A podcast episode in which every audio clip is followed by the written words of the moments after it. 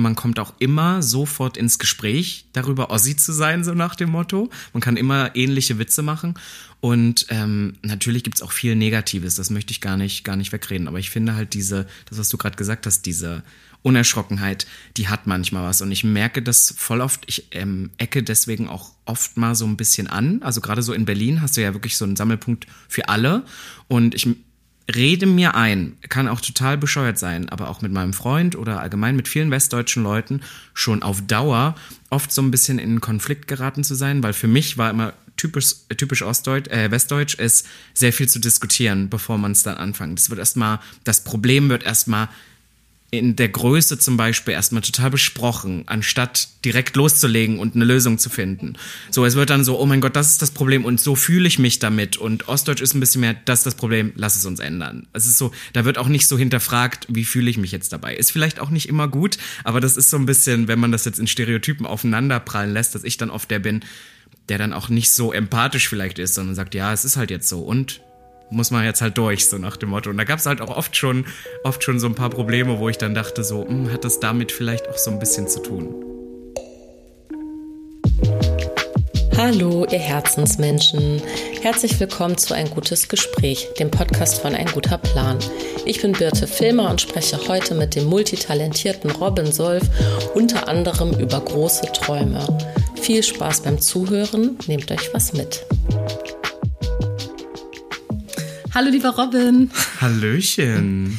So, wie ich gerade sagte, jetzt habe ich meinen kleinen Aufregungsmoment, habe ein bisschen Lampenfieber, deswegen schiebe ich direkt die Verantwortung auf dich ab und sage, erzähl mal, wer du bist und was dir wichtig ist, über dich selber zu erzählen. Das ist immer so schlimm, wenn man das macht. Oder ich denke auch immer drüber nach. Ich habe bis heute noch nicht so eine perfekte Einleitung für mich gefunden. Letztes Jahr hätte ich wahrscheinlich geantwortet mit Hi, ähm, ich bin Robin Solf und ich bin freiberuflicher Britney Spears Impersonator. Aber für Leute, die mich gar nicht kennen, die würden dann immer denken, was?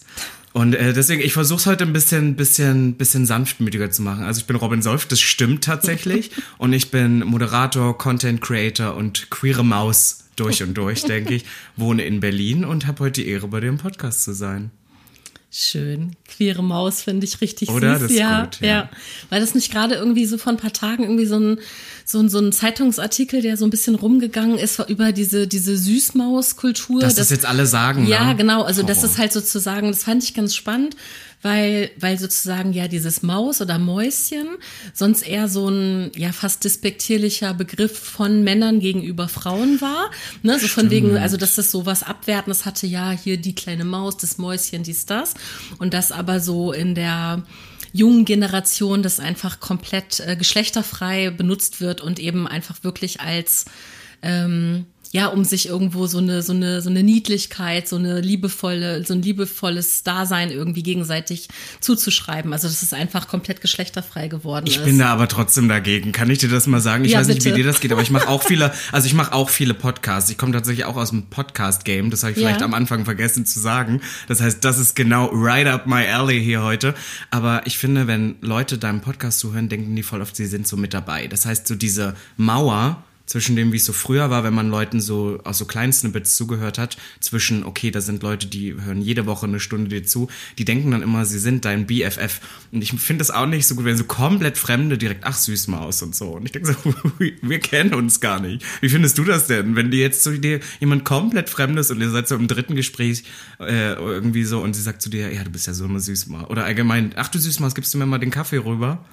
Ah ja, nee, okay, nee, das, äh, ich glaube, das fände ich auch total befremdlich. Ich glaube, in diesem Artikel ging es eher darum, dass es sozusagen sich ein bisschen diese, dieser. Süßmaus-Begriff so ein bisschen von, ähm, von diesem Geschlechterbezug gelöst hat. Also, dass zum Beispiel also keine Ahnung, El Hotzo seine, seine Follower auch irgendwie ihr Süßmäuse nennt, aber na, die kennt er natürlich auch nicht persönlich, aber dass er das so als geschlechterfreie Ansprache benutzt oder das irgendwie ähm, Aber ich, das mache ich auch. Das finde ich ist zum Beispiel noch was anderes, aber ich glaube, ich habe das auch mitbekommen.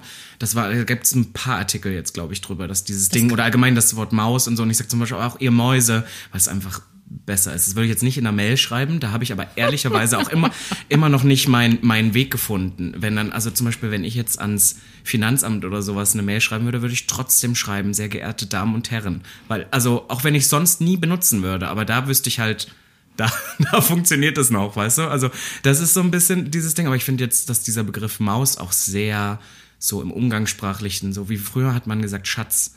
Also ich komme ja aus der eher queeren Bubble und da hat man voll oft so, ach Schatz, so zu Leuten, die man das erste Mal trifft oder sowas. Und so ist es jetzt mit Maus geworden. Das finde ich dann ein bisschen komisch. Mhm. Ja, das ist natürlich ähm, die Frage, ab wann man das, also das ist, glaube ich, eine starke Mentalitätssache. Mhm. Also ich bin zwar äh, äh, im Herzen auf jeden Fall gefühlt Berlinerin, ich lebe hier auch seit über 20 Jahren, bin aber in Norddeutschland geboren. Und den sagt man ja so ein bisschen auch so was ruhigeres, gesetzteres nach. Also empfinde ich mich selber nicht so, aber trotzdem dieses Umfeld habe ich ja erlebt, ne, dass einfach nicht viel gesprochen wird und auch nicht viel irgendwie tralala und äh, irgendwie so so so Kosenamen gegeben werden. Und das merke ich schon manchmal, wenn jemand, also bei ich kenne zum Beispiel eher dieses, dass man sagt so Süße. Ach du Süße, gib okay, mir mal, ja. ne? Oder schreibt mir jemand irgendwie, mit dem ich gar nicht eng bin, so, hallo Süße, wollen wir uns mal wieder auf einen Kaffee treffen? Da, also da habe ich diese mhm. Befremdlichkeit auf jeden Fall auch. Genauso meine ich das, ja. Ja, genau. Und äh, aber ich habe es überhaupt nicht auf mich bezogen oder dass Leute so mit mir reden, sondern eben eher dieses, ähm, ähm, ich fand einfach spannend, dass das sozusagen es geschafft hat, einen Begriff im positiven Sinne sich von, von was äh, Despektierlichem zu befreien. Ne? So, weil es ist ja eher so umgekehrt, dass, dass wir wissen, ah ja, Begrifflichkeiten, die früher irgendwie äh, ähm, Alltag waren, sind irgendwann als Schimpfwörter ähm, verroht oder verrufen worden, also weil Menschen sie zu Schimpfwörtern gemacht haben und deswegen benutzen wir diese Begrifflichkeit nicht mehr, weil sie eben ja. einfach äh, ähm, ja diskriminierend sind oder dispektierlich sind und in dem Fall ist es aber umgekehrt, dass ein ehemals diskriminierender oder dispekt oder zumindest abwertender Begriff, ne, weil es war ja eher dann so eine Machtposition, mhm, wenn voll. der Chef zur Sekretärin so äh, Mäuschen gesagt hat, so Mäuschen jetzt äh, äh kommen wir zum Diktat so ungefähr, ne, also Darum ging es in diesem Artikel, den ich gelesen habe. Und dass das eher was ist, was man heute unter Freunden geschlechterneutral auf jeden Fall sagen kann, dass das auch eine Frau zu einem Mann sagen kann oder einfach generell, egal ob queer, hetero, irgendwas, Menschen untereinander, das als liebevolles Kosewort und eben auch sogar um irgendwie irgendwelche Gender-Problematiken zu vermeiden. Also irgendjemand schrieb auch, man könnte ja auch statt jemand je Maus schreiben oder oh, sehr das finde ich gut. Oder, oder, sehr geehrte Business-Mäuse. Also es ging tatsächlich auch um irgendwelche Anschreiben, ne, weil du Vielleicht mache ich das demnächst ja, mal. schreib doch mal dem Finanzamt. Sehr geehrte Finanzmäuse. Ja. Oder keine Ahnung, wenn ich mal wieder einen neuen Reisepass brauche, das mache ich dann auch. Sehr geehrte, was ist das denn? Ähm, Bürgeramtsmäuse, ja. sage ich. Oh, um Gottes Willen. Ich brauche einen neuen Mausepass.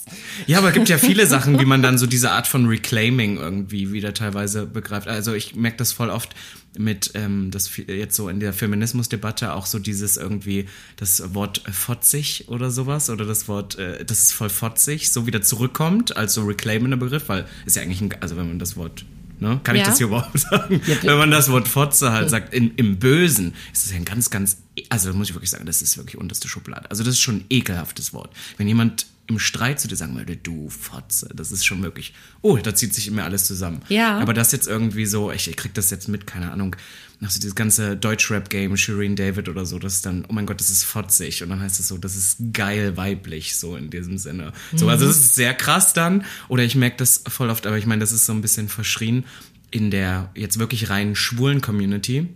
Es ist ja sehr oft so, dass schwule Männern auch so ein bisschen ihre Männlichkeit aberkannt werden. Also damit, uh, let me tell you about it. Also damit habe ich mein ganzes Leben lang schon zu tun, so nach dem Motto, man ist ja kein, ich sag jetzt Gänsefüßchen, kein echter Mann. Und ähm, dadurch, dadurch wurde man ja früher auch von vielen so Heteropersonen oft so sie, so sie, die schwule Person, so betitelt. Und dass wir uns sehr oft untereinander auch jetzt mit sie, mit sie ihr Pronomen ansprechen und so. Und ich weiß, dass das so ein bisschen bisschen, naja, so in der Debatte ein bisschen kontrovers ist, weil viele dann sagen, ja, was sind ja nicht deine Pronomen? Ist das dann ein bisschen komisch oder so? Aber auch irgendwie eine Form von Reclaiming in der schwulen Community dann irgendwie geworden ist. Also ich weiß nicht, ob du mal irgendwelche Shows gesehen hast, die mit schwulen Männern, da ist die ganze Zeit, ach, sie ist aber heute gut drauf oder so, ja, obwohl ja, das ja, ja clearly nicht sie ist, so, mhm. ähm, dass das so ein Ding geworden ist. So, finde ich auch spannend, wie sich Sprache dann doch so ein bisschen durch durch irgendwie so, soziale, vielleicht auch am Ende durch das Patriarchat sich so dann doch jetzt verändern.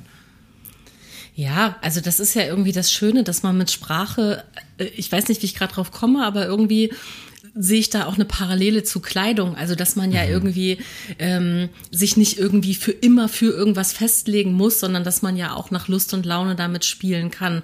Und dass das eben auch was sehr Soziales ist. Also, dass Kleidung eben auch ein Code sein kann innerhalb von einer Szene oder wie auch immer, aber auch für einen selber und für die eigene für die eigene äh, Gemütsverfassung. So, also dass das eben auch verschiedene Ebenen hat und das kann es ja sprachlich auch. So, und genau. wenn ich genau. irgendwie mich ähm, danach fühle, irgendwo mir selber Struktur zu geben und Sicherheit und mich irgendwie so auch auszudrücken und vielleicht irgendwie dann eben doch lieber äh, sehr geehrte Damen und Herren zu schreiben, weil ich irgendwie sage, so, da gehe ich jetzt auf Nummer sicher und äh, verfall in alte Strukturen. Mhm. So, oder wenn ich irgendwie, wenn mir danach ist, dann möchte ich vielleicht auch mal was fotzig nennen dürfen. Also tatsächlich kannte ich das noch nicht, aber gar nicht, so, nein. Nee, gar nicht. Nee, habe ich ich jetzt gerade das erste Mal. Siehste? Aber ich finde es spannend und ich habe ein paar Freunde, die in Bayern aufgewachsen sind. Und da gibt es ja tatsächlich umgangssprachlich ist ja noch mal äh, ist das ja noch mal anders äh, äh, äh besetzt. Und warte jetzt, also bitte korrigiert mich alle, ich habe natürlich keine Ahnung als Norddeutsche, aber ich meine, dass das wirklich sozusagen, also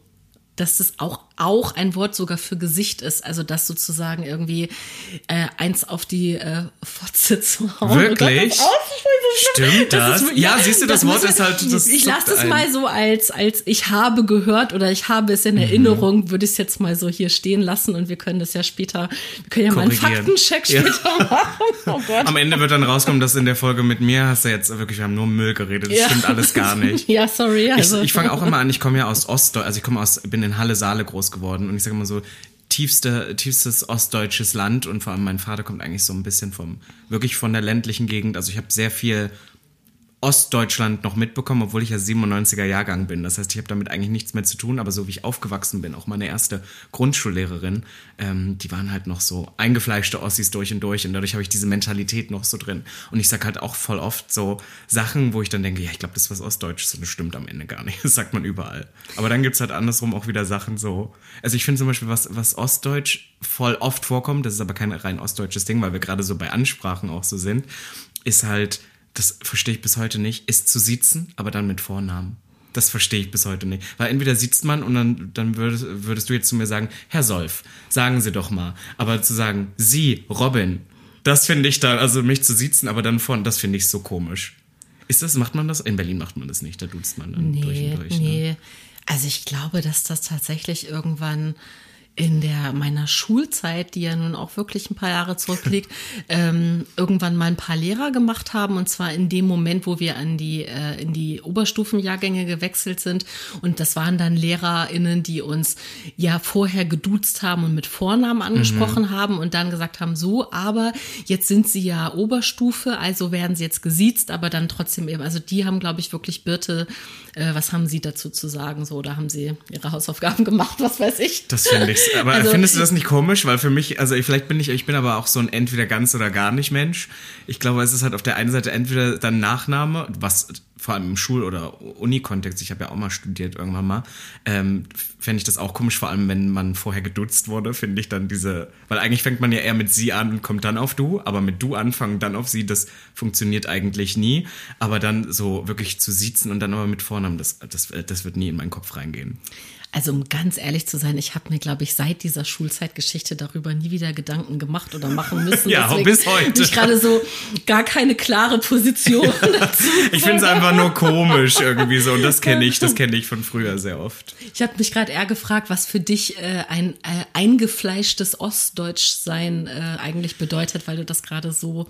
Boah, ich rede da sehr, sehr oft drüber und merke halt, dass ich doch mit Leuten also die auch so aufgewachsen sind, also ich ähm, irgendwie so Resonator, also wir, wir finden uns da irgendwie so ein bisschen, bisschen zusammen. Ähm, ich glaube, mir ist das früher gar nicht so aufgefallen, weil ich spreche auch gar keinen Dialekt und so. Ähm, aber dass halt viel so Mentalität sich nicht verändert hat.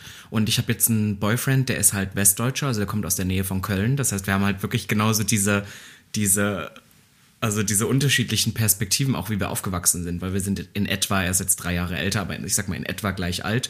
Und Ost und West sollte ja für meine Generation gar keine Rolle eigentlich mehr spielen, so auf dem Papier. Aber es tut's trotzdem und ich finde, es ist eine krasse Unerschrockenheit. Es ist, wenn du mich jetzt fragen würdest, also wenn wir jetzt privat hier und du fragst mich, wie geht's dir, würde ich sagen, muss. Das mhm. ist sehr, das finde ich ist eigentlich quintessential Ostdeutsch. Es ist so, wenn ich jemand fragt, wie geht's, muss.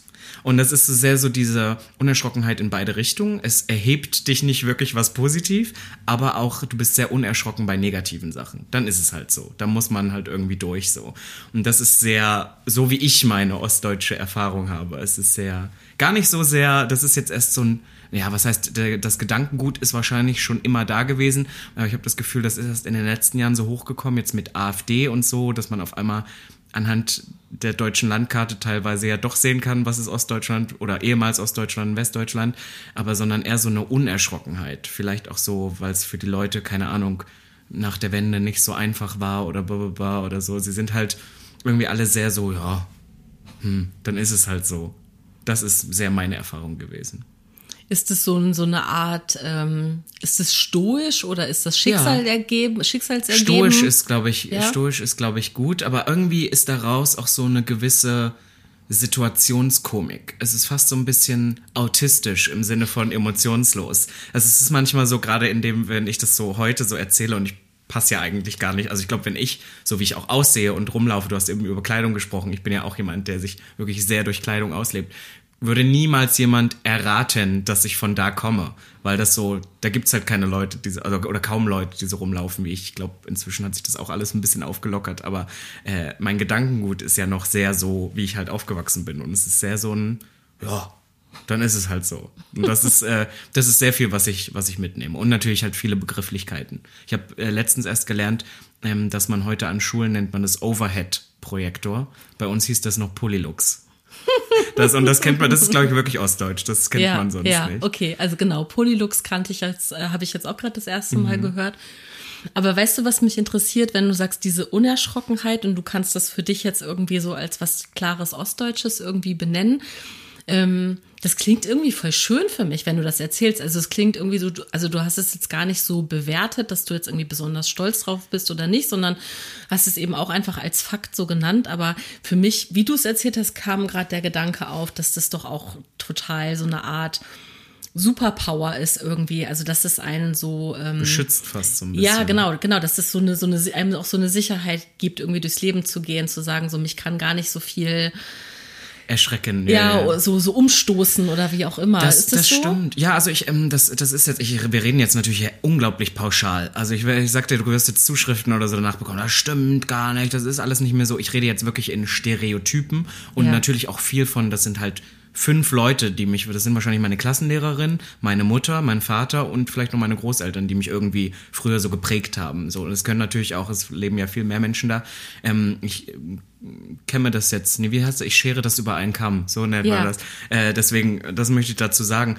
Aber ähm, ich habe da so eine gewisse Melancholie. Also ich gehe auch noch gerne ähm, irgendwie hier und da mal zurück. Ich arbeite ja auch für den MDR oder mache einen Podcast für den MDR, also Mitteldeutsche Rundfunk. Und das ist ja auch, Sendegebiet ist ja auch in meiner, meiner ehemaligen Heimat. Und ich war zum Beispiel vor zwei Jahren auch bei der Pride in Leipzig und so. Und es war halt auch so schön, weil irgendwie, ja, auch wenn ich damit eigentlich nichts mehr zu tun habe, aber irgendwie habe ich da so eine gewisse Melancholie, weil ich das Gefühl habe, das verbindet uns da irgendwie trotzdem noch alle. Und ich finde, man kommt auch immer sofort ins Gespräch darüber, Ossi zu sein, so nach dem Motto. Man kann immer ähnliche Witze machen. Und ähm, natürlich gibt's auch viel Negatives, das möchte ich gar nicht, gar nicht wegreden. Aber ich finde halt diese, das, was du gerade gesagt hast, diese Unerschrockenheit, die hat manchmal was. Und ich merke das voll oft. Ich ähm, ecke deswegen auch oft mal so ein bisschen an. Also gerade so in Berlin hast du ja wirklich so einen Sammelpunkt für alle. Und ich rede mir ein, kann auch total bescheuert sein, aber auch mit meinem Freund oder allgemein mit vielen westdeutschen Leuten schon auf Dauer oft so ein bisschen in Konflikt geraten zu sein, weil für mich war immer typisch, typisch Ostdeutsch, äh, Westdeutsch ist sehr viel zu diskutieren, bevor man es dann anfängt. Das wird erstmal, das Problem wird erstmal in der Größe zum Beispiel erstmal total besprochen, anstatt direkt loszulegen und eine Lösung zu finden. so, es wird dann so, oh mein Gott, das ist das Problem und so fühle ich mich damit und Ostdeutsch ist ein bisschen mehr, das ist das Problem, lass es uns ändern. Es ist so, da wird auch nicht so hinterfragt, wie fühle ich mich jetzt dabei. Ist vielleicht auch nicht immer gut, aber das ist so ein bisschen, wenn man das jetzt in Stereotypen aufeinanderprallen lässt, dass ich dann oft der bin, der dann auch nicht so empathisch vielleicht ist, sondern sagt, ja, es ist halt jetzt so und muss man jetzt halt durch, so nach dem Motto. Und da gab es halt auch oft schon, oft schon so ein paar Probleme, wo ich dann dachte, so, hm, hat das damit vielleicht auch so ein bisschen zu tun. Mhm. Aber ist jetzt wirklich Also damit hast du mich jetzt total erwischt, auch mit so einem, also wirklich auch sehr akuten persönlichen Thema. Also das ist irgendwie auf ganz vielen Ebenen gerade etwas, wo ich ähm, ja, das ist ja auch schon wieder der Witz in der Geschichte selber, dass ich erstmal drüber nachdenke, mhm, mhm, ob ich eigentlich pragmatisch genug bin für dieses Leben, ne, weil mir das eben auch aus äh, verschiedensten Beziehungen zu Menschen gerade irgendwie auch deutlich ähm, zurückgespiegelt wird, weil in meinem Leben sehr viel Umbruch stattfindet, ne, ich mich neu sortieren muss, neu strukturieren muss und dann merke ähm, an manchen Stellen so, ja, mir fehlt auch so äh, oder ich weiß nicht, ob mir Pragmatismus fehlt, aber auf jeden Fall gucke ich mir gerade an, so wie hoch ist denn überhaupt mein, mein Level an, an Handlungsfähigkeit mhm. und so, ne? Und da gibt's eben auch liebe Menschen in meinem Umfeld, die mir genau das zurückmelden, sagen so, ja, okay, das ist jetzt scheiße, was dir passiert ist, aber du denkst darüber nach und denkst darüber nach und du zerfrisst dir doch dein eigenes Gehirn, so, was willst du denn jetzt machen? So, find doch mal eine Lösung oder was ist der nächste Schritt, so, ne? Und ähm, als du gerade erzählt hast, so dieses, dass es etwas typisch Westdeutsches ist, über Dinge nach nachzudenken und zu sagen, wie man sich fühlt und so, ähm, habe ich mich total ertappt gefühlt tatsächlich. ne? Also ich denke so, ja, so bin ich irgendwie aufgewachsen, so bin ich irgendwie, also auch gerade in dieser, in unserer aller Achtsamkeitsbubble hier ist das natürlich mhm. auch was, was total dazugehört, erstmal zu das fragen. Das war für mich total neu, als ich hierher kam. Wie, ja. wie es einem geht und was einen so beschäftigt und so, ne? Und es ist eben auf der einen Seite auch was, was einen total so, sag ich mal, umarmt irgendwie, weil man so ein warmes Nest hat oder so, so, mhm. so eingepempert ist dann irgendwie, wenn man auch Menschen hat, die auch dann nachfragen und wo man auch ganz viel Raum dafür bekommt zu erzählen und vielleicht auch gemeinsam Probleme zu betrachten und nochmal eine Rückmeldung und nochmal eine Nachfrage, so, ne, und dann, also, das hat schon auch was Schönes, was Warmes, so, ne, und auf der anderen Seite ist damit aber eben auch erstmal noch kein Problem gelöst, ne, also das ist so dieses, und diese Balance zu finden zwischen so, ja, ich finde es schön, dass es einen Austausch gibt. Ich finde es schön, dass man sich gegenseitig zuhört, dass darüber auch eine Verbundenheit entsteht. Ne? Weil das ist ja, das ist ja einfach irgendwie auch ein Beisammensein. Manchmal geht es ja auch dann nicht um die Inhalte, die man bespricht, sondern einfach um Nähe. Voll. Ne? So, das ist das Schöne daran. Und dann aber wieder ins Handeln zu kommen, ist eigentlich dann so diese, ne, so, okay, hey ho, let's go. Und wenn es da Menschen gibt, und das ist in meinem Fall gerade so, dass ich jemanden dann mit jemandem zusammenarbeite und auch sonst Zeit verbringe, der ein enorm höheres Tempo hat und einfach, also auch, auch aus seinem einem ganz anderen kulturellen Hintergrund hat und viel schneller Entscheidungen trifft, ne, und überhaupt menschlich jemand ist, der sehr auf Zack ist und sagt, ja, was willst du jetzt machen? Was denkst du darüber? Und ich mich total unter Druck gesetzt fühle und denke, ich muss erst mal nachdenken, ich muss da erst mal reinfühlen. Mein Gott, wenn mein Freund jetzt hier wäre, der wäre so auf deiner Seite. Das heißt, der hat es wirklich nicht leicht mit mir. Der leidet ja dann darunter. Das sind ja immer die Leute, die sich ein bisschen mehr Zeit lassen, die immer unter den Schnelleren leiden. Es ist ja eigentlich selten andersrum. Die Leute, die schneller sind, die reden sich immer ein, dass sie total leiden unter den Langsamen. Das stimmt eigentlich nicht. Eigentlich sind es immer die Leute, die ein bisschen mehr brauchen, die eigentlich unter den Schnellen leiden. Weil ich weiß nicht. Ich würde jetzt zum Beispiel auch sagen, dass wenn du, wenn jemand schnell ist, dass man auch darunter leidet, wenn ein jemand so ausbremst. Also ich kann mir das schon, also ich habe schon auch Empathie für, für, für die andere Seite. Seite, ja, weil ich einfach denke so, oh, also wo ich zum Beispiel schnell bin, ist, ich laufe schnell durch diese Stadt, ja. Also ich glaube, das mhm. ist einfach dieses, ähm, das, was man früher über die New Yorker gesagt hat, aber man kann es auf jeden Fall auch über die Berliner sagen. Wir laufen einfach schneller. Wir laufen schneller als die Leute auf dem Land, weil wenn man es gewohnt ist, durch die Stadt sich zu Fuß zu bewegen und selbst wenn man zur U-Bahn geht oder zum Bus oder was auch immer, aber das Lauftempo ist in der Regel, umso länger du in der Stadt bist, auch ein höheres, ein schnelleres. es ist so, so komisch, oder? Das ist auch was, das habe ich letztens gemerkt, dass man so rennt und manchmal, weißt du, also es gibt wirklich Situationen, wo ich zum Beispiel weiß, ich bin früh dran und ich, keine Ahnung, ich gehe jetzt, jetzt ist, ein, ist jetzt ein Kopfbeispiel, ist so. Ich gehe nach Hause, aber ich habe meinen Schlüssel verloren oder vergessen und ich weiß, mein Freund kommt erst um drei. Ja. Jetzt haben wir es 45. Ich weiß aber, dass der Weg nur zehn Minuten dauert. Das heißt, ich muss eh fünf Minuten vor der Tür warten. Würde ich trotzdem schnell laufen. Also ich würde trotzdem noch versuchen, die grüne Ampel lieber noch mal kurz zu rennen und die grüne Ampel zu schaffen, anstatt obwohl ich ja weiß, ich muss dann fünf Minuten halt vor der Haustür stehen. Ich könnte ganz gemächlich laufen, würde ich trotzdem nicht machen. Das ist auch krank, oder? Das habe ich total oft, wo ich denke so, warum, warum rennst du? Wofür? Also ich finde, krank ist schon ein hartes Urteil. Ja, also, das also, also die Frage ist ja, ob es dir damit gut geht, so, ne? Also wenn du dich zum Beispiel energetisch irgendwie gut, gut fühlst, wenn du schnell läufst, dann ist es doch genau das Richtige. Also, und ich wollte genau darauf hinaus, dass ich einfach es mag, schnell zu laufen. Mhm. Und ähm, genau, wie du gerade schon äh, auch festgestellt hast, ich habe zwei Kinder und die, äh, ein, also zwei Söhne und einer davon ist aber auch ein Schnellläufer und der andere eben nicht. Und das ist sowas, wo ich richtig merke, es ist so ganz, da komme ich mir ganz schlecht vor als Mutter, weil ich mit dem einen so gerne irgendwie laufe, weil der in meinem Tempo mit mir läuft mhm, und der mhm. andere so eine kleine Trödelmaus ist. Und ich dann so, können wir jetzt mal ein bisschen, also dann, dann, dann hasse ich mich selber für meine Ungeduld. Dann denke ich, nein, das geht nicht so, jetzt chill doch mal. Also dann ist es halt mies, wenn ich dann jemanden so mitzerre und dann fühle ich mich auch schlecht weil ich dann die bin, die schneller ist. Aber ich fand dann schon mein Leiden auch real. Ne? Also mhm. einfach zu merken, so, es bremst mich jemand aus und es ist aber mein eigenes Kind, das ist eine ganz andere Situation. Aber zwischen zwei erwachsenen Menschen oder eben, wenn du sagst, in einer Partnerschaft, wo einer sagt, komm, schnell, zack, was ist der nächste Schritt? Entscheide dich. Und dein Partner sagt, ja, ich brauche aber ein bisschen Zeit oder ich muss erst mal drüber nachdenken ja, Verstehe ich auch, dass ja, es dich auch, also das, ne, weil das ist ja deine Zeit, die er dann damit auch irgendwie in Anspruch nimmt, weil du wärst ja schon fünf Schritte weiter, wahrscheinlich. Aber um es nochmal auf, auf Anfang umzukehren, weil ich gesagt habe, so dieses ostdeutsche Ding, es ist halt natürlich, und das ist auch wieder sehr stereotypisch dafür, aber es dann halt auch viele Leute, die sich mit ihrer Situation, obwohl sie nicht so geil ist, abfinden. Das finde ich ist auch sehr was so von, von außen betrachtet viele, glaube ich, denken über auch so viele Ostdeutsche. Denkst, das ist doch nicht geil, es ist nicht geil, da zu wohnen, dein Job verdienst viel weniger als da, da, da. Das ist irgendwie alles nicht so geil, aber trotzdem arrangiert man sich mehr mit der Situation, weil man nicht so viel hinterfragt. Und was, und das, das finde ich jetzt auch noch spannend. Ich weiß nicht, komme ich gerade selber so ins, ins Schwafeln darüber, was ich auch lernen musste, weil du gerade meinst, wir sind so in Berlin und uns ein bisschen mehr, ich, ich glaube, auch wenn wir beide uns wahrscheinlich noch in anderen Kreisen bewegen, was wir gemeinsam haben, ist trotzdem, wir sind sehr modern und man ist am Puls der Zeit, man hinterfragt viel, viel mehr. Und solche Sachen wie, wie geht's dir mit Freunden? Echte, wie geht's dir Fragen, das musste ich auch erst lernen. Oder zum Beispiel jemanden zu fragen, wie war dein Tag?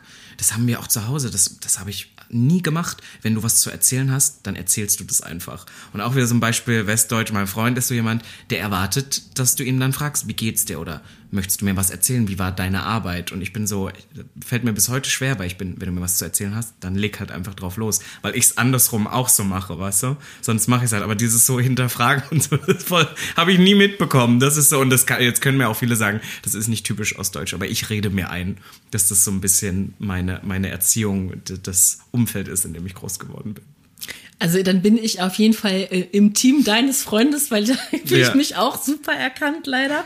In diesem Frag mich doch mal, wie es mir geht, weil auch denke, ja sag doch einfach, rede doch einfach. Mhm, mhm. ähm, das, was du aber gerade gesagt hast, dieses sich so abfinden, das ist vielleicht das, als ich gerade gefragt habe, ist es eher stoisch im Sinne von, ich also ich habe einen Blick darauf, worauf ich Einfluss habe und worauf nicht. Also das ist ja ein bisschen die Definition auch genau. vom, vom stoisch sein. Ne? Und das andere ist ja aber so, so dieses Schicksalsergeben sein, also so, ich kann eh nichts ändern. Das ist natürlich dann irgendwie so ein bisschen die, sag ich mal, die traurige Seite dann davon. Ne? Also wenn man sich selber mh, mm, vielleicht weniger irgendwie Handlungsspielraum ja. zuschreibt oder zutraut, ne? So, also ja, oder auch oder allgemein ein bisschen so auch immer nicht nicht übertreiben, nicht zu sehr. Ähm, das ist so lustig, weil ich da da bin ich jetzt gar nicht passend für. Wie gesagt, ich bin damit aufgewachsen. Ich sage nicht, dass ich das alles umsetze, weil es klingt auch so ein bisschen dann so, als ob äh, finde ich gut, dass wir jetzt so drüber reden, als ob alle Ostdeutschen auf einmal so krass fähig werden. Sie sind schnell auf Zack, alle alle sind Overachiever, so noch immer. Das stimmt ja nicht. Vielleicht musste ich deswegen auch raus, aber äh, es war auch immer so früher. Ich habe mich auch immer sehr limitiert gefühlt und nicht limitiert im Sinne von Homophobie oder das Leute gesagt haben, wie kannst du nur, sondern es war halt, keine Ahnung, ich habe erzählt, ah, ich will mir einen Ohrring stechen lassen. Hm, nee, mach mal lieber nicht. Nicht, dass es mir verboten wurde, aber es war immer so, auch in meiner Schule, überall, es war immer so, ich war, ich habe mit 16 schon gesagt oder mit 15 schon, ich will berühmt werden, so. Das ist ja immer dann, und das fanden immer alle Leute so lächerlich. Und ich glaube allgemein, dass das ein bisschen, ne, wenn da so der junge homosexuelle blonde Schwule da steht und dann äh, irgendwie so erzählt, er möchte ein Superstar werden. Ja, verstehe ich, dass Leute da ein bisschen komisch drauf gucken. Aber egal, auch bei den kleinsten Sachen war das immer so, hm, nee, mach mal lieber nicht. Lass mal lieber sein. Reiz es mal nicht aus, so nach dem Motto. Das war auch sehr so das Ding. Und ich glaube, das war am Ende auch so der Grund, warum ich dann irgendwann, also direkt nach dem Abi ja nach Berlin gezogen bin, weil ich dann halt doch mich schnell so ausgebremst gefühlt habe. Und ich kann mich noch dran erinnern, das ist so lustig, weil heute in meinem Job ist ja viel auch Social Media.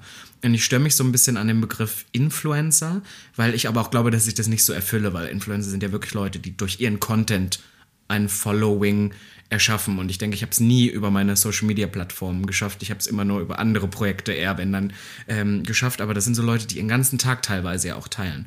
Und ich kann mich dran erinnern, als ich noch in die Schule gegangen bin, da gab's, da war Facebook noch groß. Und dann äh, war ich Facebook-famous und das hat bedeutet, dass man einmal in der Woche ein Foto von sich gepostet hat.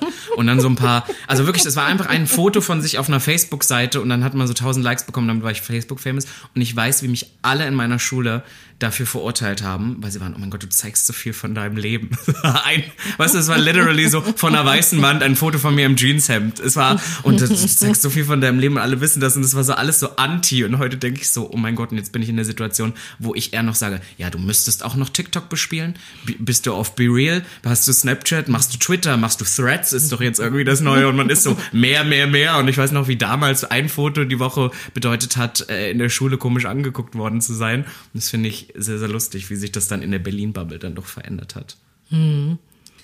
Also da weiß ich, ich, weiß ich zum Beispiel nicht, ob das nicht etwas ist, wo Leute sagen, das ist generell etwas sehr typisch Deutsches, dieses, ne, mach mal lieber Bestimmt, nicht zu viel, bestimmt. so Ja, dieses ja. Understatement, so, ne, nicht irgendwie, also generell diese, also das ist ja auch sehr platitüdenhaft, aber dieser klassische Vergleich von, ja, in den USA wirst du dafür gefeiert, wenn du Erfolg hast, aber da verstehen Leute eben auch, dass dann auch ein Scheitern mit inklusive sein kann und hier soll man halt lieber erstmal gar nicht irgendwie so äh, große Fresse haben, was auch immer. Ähm, ich habe mich da nie so intensiv mit beschäftigt, aber ähm, also weil ich diese, diese ähm, Intention nicht hatte oder ich hatte diese Impulse nicht irgendwie berühmt zu werden oder was Großes zu machen. Finde aber trotzdem im Nachhinein so, also wenn ich jetzt einfach so mein Leben reflektiere, ich bin jetzt so ziemlich in der Mitte meines Lebens angekommen, wenn man jetzt irgendwie mal klassischen Altersdurchschnitt irgendwie errechnet. Und dann denke ich so, ja, also mich hat keiner ausgebremst, aber ich bin auch nicht irgendwie so in einer Gesellschaft groß geworden, wo, wo, wo mich jemand irgendwie beklatscht oder befeuert hat oder motiviert hat oder zu sagen so, was willst du denn noch? So, ne? Und das ist zum Beispiel was, worüber ich ganz viel nachdenke, nicht mehr im Nachdenken, nicht im Handeln, aber so dieses, so, ich darf doch ganz groß träumen. Also das, das ist so, das sind so Erkenntnisse, die so in den letzten Jahren, vielleicht erst wirklich in zwei, letzten zwei, drei Jahren, also spät dann quasi im Leben erst gerade erst als zartes Pflänzchen so wachsen, dass ich merke, ich darf doch erstmal mir alles vorstellen, ich darf doch alle Träume der Welt haben. Was ich dann draus mache oder wie viel ich davon umsetze, ist doch dann irgendwie immer noch meine Sache. Aber wenn ich mir vorstellen möchte, irgendwie, keine Ahnung, auf irgendeiner äh, karibischen Insel zu, zu leben, so, warum darf ich mir das denn nicht vorstellen? Ne? Oder irgendwie, oder eben berühmt zu werden oder was auch immer, ne? Warum, und diese, also in diesen ganzen Selbstoptimierungs-, Coaching, Bubbles, was auch immer, da gibt's ja auch dann irgendwie diese, ähm, diese Frage, die Leute dann sich stellen, ja, was, was wäre denn, wenn's klappt? Ne? Und also das ist ja auch immer alles sehr, sehr platitüdenhaft und so, aber trotzdem ist das eine Frage, mit der ich mich gerade so beschäftige, weil ich merke, ich habe unheimlich viel Angst, ich habe ganz viel Zukunftsängste auf ganz vielen Ebenen, aber auch schon mein Leben lang gehabt und denke so, wow, wieso habe ich denn eigentlich seit Jahrzehnten Zukunftsängste und bin aber immer noch am Leben und habe doch schon ganz viel so geschafft und auch überlebt einerseits und andererseits aber auch erreicht und mehr als ich irgendwie dachte oder es sind auch Überraschungen passiert, die ich nie eingeplant habe und auch die sind irgendwie haben mein Leben bereichert und bespielt und so weiter. Warum habe ich denn nicht irgendwie das Recht darauf, auch irgendwie mir ganz verrückte Sachen auszudenken und die mir zu erträumen? Und an dem Punkt bin ich gerade so ein bisschen. Und Ich finde spannend, dass du das Thema gerade aufmachst, weil ich da auch, also ein bisschen anders du, aber auch sehr gerade an so einem Punkt bin. Finde ich, finde ich gut, dass du das äh, sagst mit, diesen, mit diesem Träumen, weil das wichtige Stichwort ist halt auch so Träume in dem Sinne. Für mich macht das halt, glaube ich, 90 Prozent meines Drives im Leben aus. Ich glaube, ich war schon immer, seitdem ich klein bin, ein guter Träumer. Und ich glaube, dass Träume mich mir den Drive geben, den ich brauche im Leben. Ich glaube, ohne, also ohne, ich glaube, es geht jedem so, es kommt drauf an, was es für Träume sind, aber auch berufliche Träume war immer viel. Und ich glaube, dass das viel ausgemacht hat. Und ich hatte ähm, seit letztem Sommer hatte ich jetzt so ein halbes Jahr, da wurde es einmal, ich bin ja, wie, jetzt, wie gesagt, jetzt seit zwei, zweieinhalb Jahren selbstständig.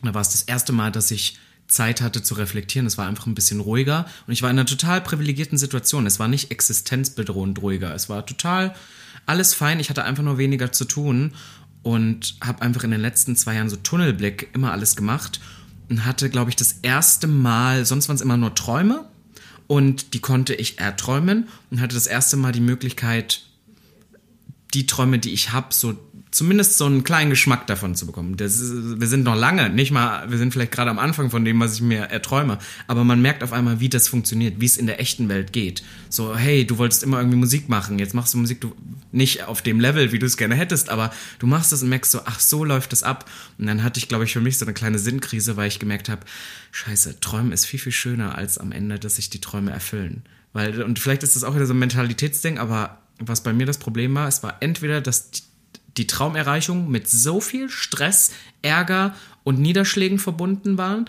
dass in dem Moment, wo du den Traum erreichst, bist du over it. Weil du schon gesagt hast, boah, das war jetzt, das sieht zwar schön jetzt aus für andere Leute, aber ich habe mich da, und es ist egal, was es ist, ich habe mich damit jetzt so viel rumgeärgert, ist gar kein Bock mehr drauf. Ich kann es gar nicht mehr sehen. Oder du fängst einen Traum an und denkst dann so, boah, das habe ich mir ganz anders vorgestellt und in meinem Traum war es viel schöner. Und ich glaube, für mich jetzt auch erstmal wieder so ein bisschen lernen musste, so, oh, okay, es gibt auch was anderes, sowas ein schönes Eigenheim zu haben oder eine schöne Wohnung zu haben. Das hat mich noch nie interessiert. Auf einmal wird das so spannend für mich. Oder hey, irgendwie du warst die letzten Jahre so im Tunnelblick, du hast voll Freunde vernachlässigt, voll viele Freunde auch verloren.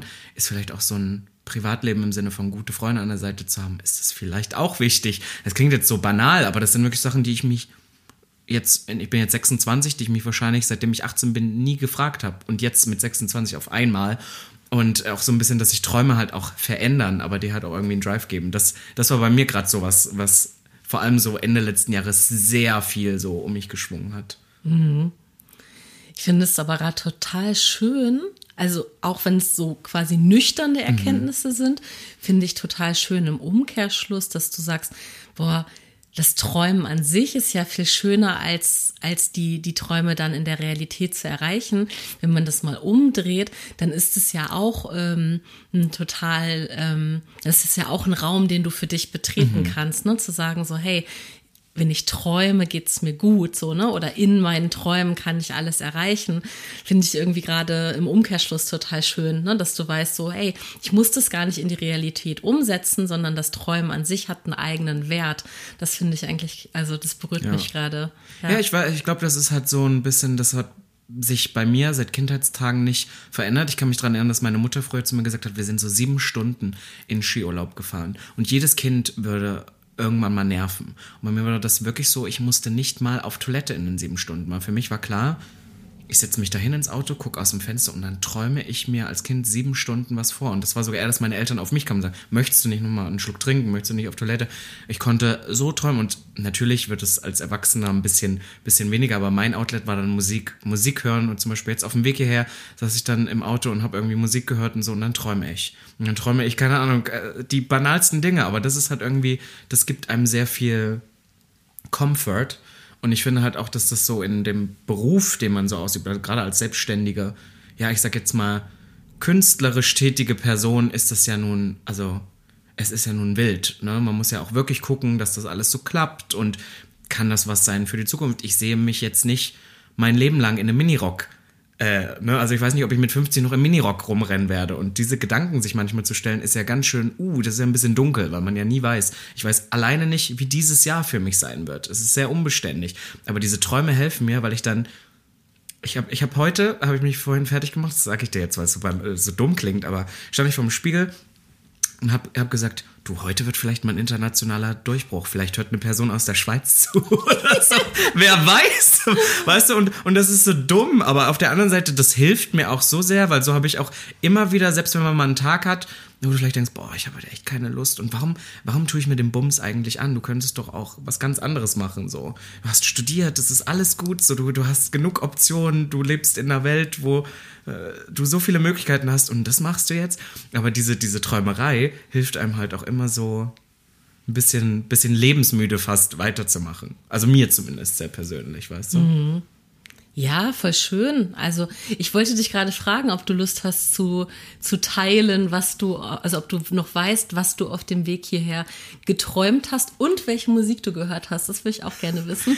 Boah, ich bin immer, ähm, ich mache ja selber Popmusik und dadurch bin ich immer so obsessed an mit bestimmten Songs und ich höre dann auch teilweise einen Song so zehnmal hintereinander und nehme den auseinander. Also ich habe, ich glaube, ich habe kurz geträumt, ich habe letztens wieder angefangen mit RuPaul's Drag Race. Kennst du die, kennst du die Show? Also so eine Drag-Show gibt es jetzt auch in Deutschland und gibt es aber schon jetzt fast, ich glaube, fast 15 Jahre. Und ich habe das früher mal geguckt und irgendwann, es gibt dies jetzt in jedem Land, ist es mir zu repetitiv geworden. Und jetzt habe ich aber dieses Abo. Es gibt da so ein eigenes Abo, Streaming-Abo für, für alle möglichen äh, Seasons. Und dann habe ich jetzt mal wieder angefangen. Und da gab es halt einen Song, der wenn jetzt irgendjemand mal hören möchte, ist ein moderner Popsong von Anita, heißt der Boys Don't Cry. Und den habe ich zehnmal jetzt im Auto gehört, weil er gerade so mein aktueller Lieblingssong der Woche ist. Und dann stelle ich mir manchmal vor, wie wäre mein Musikvideo dazu? Wie würde ich den auf einer Bühne performen? Das gibt mir sehr viel Energie. Und dann habe ich, äh, träume ich halt manchmal einfach wirklich so, gerade wenn es jetzt Beruf, ich wusste ja jetzt irgendwie, das, was wir heute machen, ist ja Beruf, so, und dann denke ich halt vorher wahrscheinlich auch über so das Thema Beruf. Und dann habe ich so gedacht, ach, was kann denn dieses Jahr noch so passieren? Und äh, weiß ich nicht und wer weiß und vielleicht kommt ein gut. Ich habe zum Beispiel dann heute gedacht, ich wusste, dass wir da auch so Snippets machen für Social Media. Ich habe gesagt, vielleicht kommt halt auch ein guter Moment raus. da freue ich mich immer. Weißt du, es ist ganz normal, aber es geht dann so in alle Richtungen und ich spinne das dann auch so weiter und dann, dann ähm, bringe ich zum Beispiel demnächst wahrscheinlich, wenn wir den Podcast rausbringen, selber wieder einen Song raus, weil ich mich mit dem für den Vorentscheid des ESC äh, beworben hatte. Ich hab's, ne, I didn't make it. Aber das ist Dream Big, ne? Das ist so, das ist halt Dream Big, äh, so einen Song zu haben und ich äh, hau ihn aber trotzdem raus und habe gesagt, hey, vielleicht kommt er ja aber voll gut an, weil ich bin eigentlich sehr stolz auf den Song und so, weißt du, solche Träumerei ist das dann irgendwie. Und okay, aber du hattest dich dafür beworben? Genau, genau, okay, mit okay. dem Song. Also ich habe extra Okay. einen Song dafür geschrieben, der noch ein bisschen poppiger ist als das, was ich sonst mache und das ist halt auch so ein total das ist so ein Traum. Ja, okay, du machst gerade so ein bisschen Musik und jetzt versuchst du dich direkt auf die, ich sag jetzt mal, die größte Bühne Europas wahrscheinlich zu. Also keiner guckt das ja. Also äh, es gibt ja keine Show, Musikshow, die größer ist als die. Aber ich finde das halt auch total wichtig, weil ich glaube jetzt, bis ich irgendwann mal in diesem Vorentscheid bin, lass es zehn Jahre sein, werde ich mich wahrscheinlich jetzt jedes Jahr bewerben, weil mir das jedes Jahr den Drive gibt.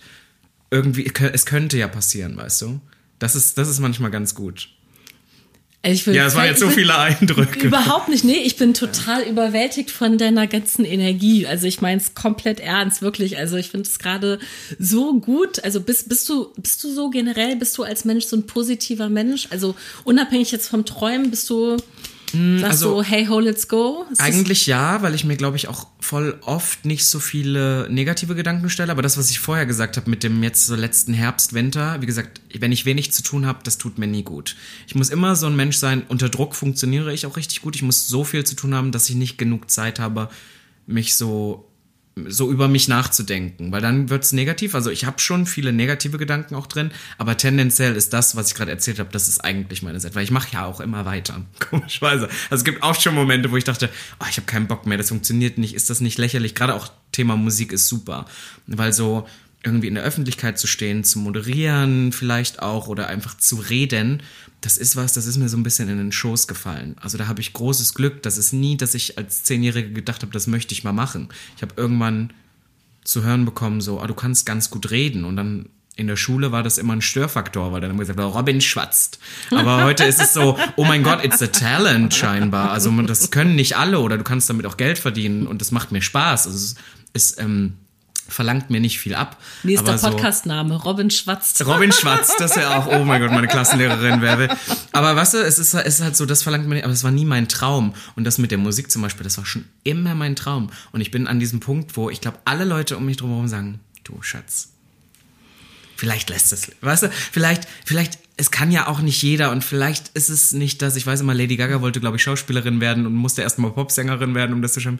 Und vielleicht ist es nicht, vielleicht ist es nicht deins, aber ich mache trotzdem immer weiter. Wieso sagen die das? Weil sie nicht an dein Talent glauben oder weil sie deine Träume nicht teilen? Mhm. Ich glaube nicht, dass die das unbedingt sagen. Ich glaube, das ist so Bottomline. Ich glaube, das traut sich keiner mir zu sagen, weil sie das Excitement sehen. Aber ich glaube halt, ja, es ist halt, ich glaube, immer mal was anzufangen mit eigenen Mitteln ist halt total schwierig, weil du voll oft gerade heutzutage, gerade bei künstlerischen Sachen, du wirst immer verglichen mit mit dem Industriestandard. Also wenn ich jetzt einen Song rausbringe, zum Beispiel vergleichen das Leute ja mit einem Song von Lady Gaga, weil den hören sie danach oder Ja. den oder allgemein so krasse Popsongs von einer Person, die bei einem Label ist, die das seit 20 Jahren macht, die zehn Songwriter hat, drei Producer an dem Song, die selber in allem erprobt ist, die viel viel mehr Geld zur Verfügung hat und zum Beispiel sowas vergleicht man dann voll oft. Und ich glaube, das macht es manchmal unfair, weil natürlich kann Robin aus Pankow jetzt vielleicht nicht das Level bringen, was Lady Gaga aus LA oder New York irgendwie zu, zu bringen hat. Und ich glaube, dass da voll oft Leute so ein bisschen unfair sind. Weißt du, also so in ihren Gedanken, dass sie das halt damit so vergleichen, auch in anderen Sachen. Also ich glaube zum Beispiel, wenn jetzt jemand Bestes Beispiel, ein Podcast anfängt, dann hören sie in die erste Episode rein und eine erst, wenn du das erste Mal einen Podcast anfängst, ist die erste Episode nie gut. Ich kenne niemanden, der aus, der jetzt nicht vorher schon Moderator oder was weiß ich war oder mega gut im Business war, jemand, der von sich selber ohne irgendeinen Öffentlichkeitsstatus sagt, er fängt einen Podcast an, dass die erste Episode da gut ist. Kenne ich niemanden. Und dann machen es Leute immer direkt am Anfang eigentlich, das ist so schade, weißt du, so direkt am Anfang so runter und sagen dann so, ja, das ist ja, das ist halt nicht so gut wie der von Kurt Krömer, so nach dem Motto. Und das ist so schade, weil es entwickelt sich ja. Also so, wenn ich überlege, wie ich vor drei Jahren oder vier Jahren habe, ich glaube, ich habe vor, ich habe so 2019 habe ich so richtig mit Podcasts so angefangen. Wie beschissen ich da einfach war. Also wie schlecht ich aus heutiger Sicht war. Aber es ist halt auch Learning by Doing, ne? Und da muss Aber halt was war schlecht zum Beispiel? Ähm, ich, also ich konnte es halt einfach nicht und ich hatte auch gar kein Gefühl dafür. Also so Wofür? alles. Ähm, ich glaube, das Wichtigste, gerade im Podcast-Game oder im Moderieren, ist halt, sich auf Personen einzulassen. Und ich glaube, mir war viel, viel wichtiger, ich möchte unbedingt diese Geschichte jetzt erzählen und ich möchte unbedingt so und so rüberkommen. Ja. So, und ich weiß zum Beispiel, als ich die erste Mal eine Kamera auf mich hatte, also wir haben heute ja auch eine Kamera, die mitfilmt, da hätte ich mich ganz anders hingesetzt. Ich hätte mich ganz an, ich hätte irgendwie, dass ich auch gut aus, ich hätte an ganz, ganz viele Sachen gedacht, außer das, was am wichtigsten ist, nämlich das, was wir da besprechen. Ich hätte den Leuten nicht zugehört. Ich weiß, ich habe relativ schnell die Möglichkeit auch gehabt, irgendwie ein, zwei Leute zu interviewen und ich hatte keine Ahnung. Ich wusste auch gar nicht, was ich die fragen soll. Und so dementsprechend waren dann halt, also ich hatte auch keinen roten Faden oder so. Also es war halt einfach, ja, man, man, man lernt es dann irgendwie, wenn man es tut, weißt du? Und das, das war viel. Ich weiß nicht, wie es bei dir war. Hattest Du darfst dich wieder entspannen ja, übrigens. ich darf, mich, ich, darf, ich darf mich wieder reinflippen. Nee, aber hattest du nicht auch so, wo du heute auf was zurückschaust und dann so denkst, oh mein Gott, heute sagen mir so viele Leute, ich bin eigentlich recht gut da drin, aber natürlich habe ich nicht so angefangen. Du so, nee.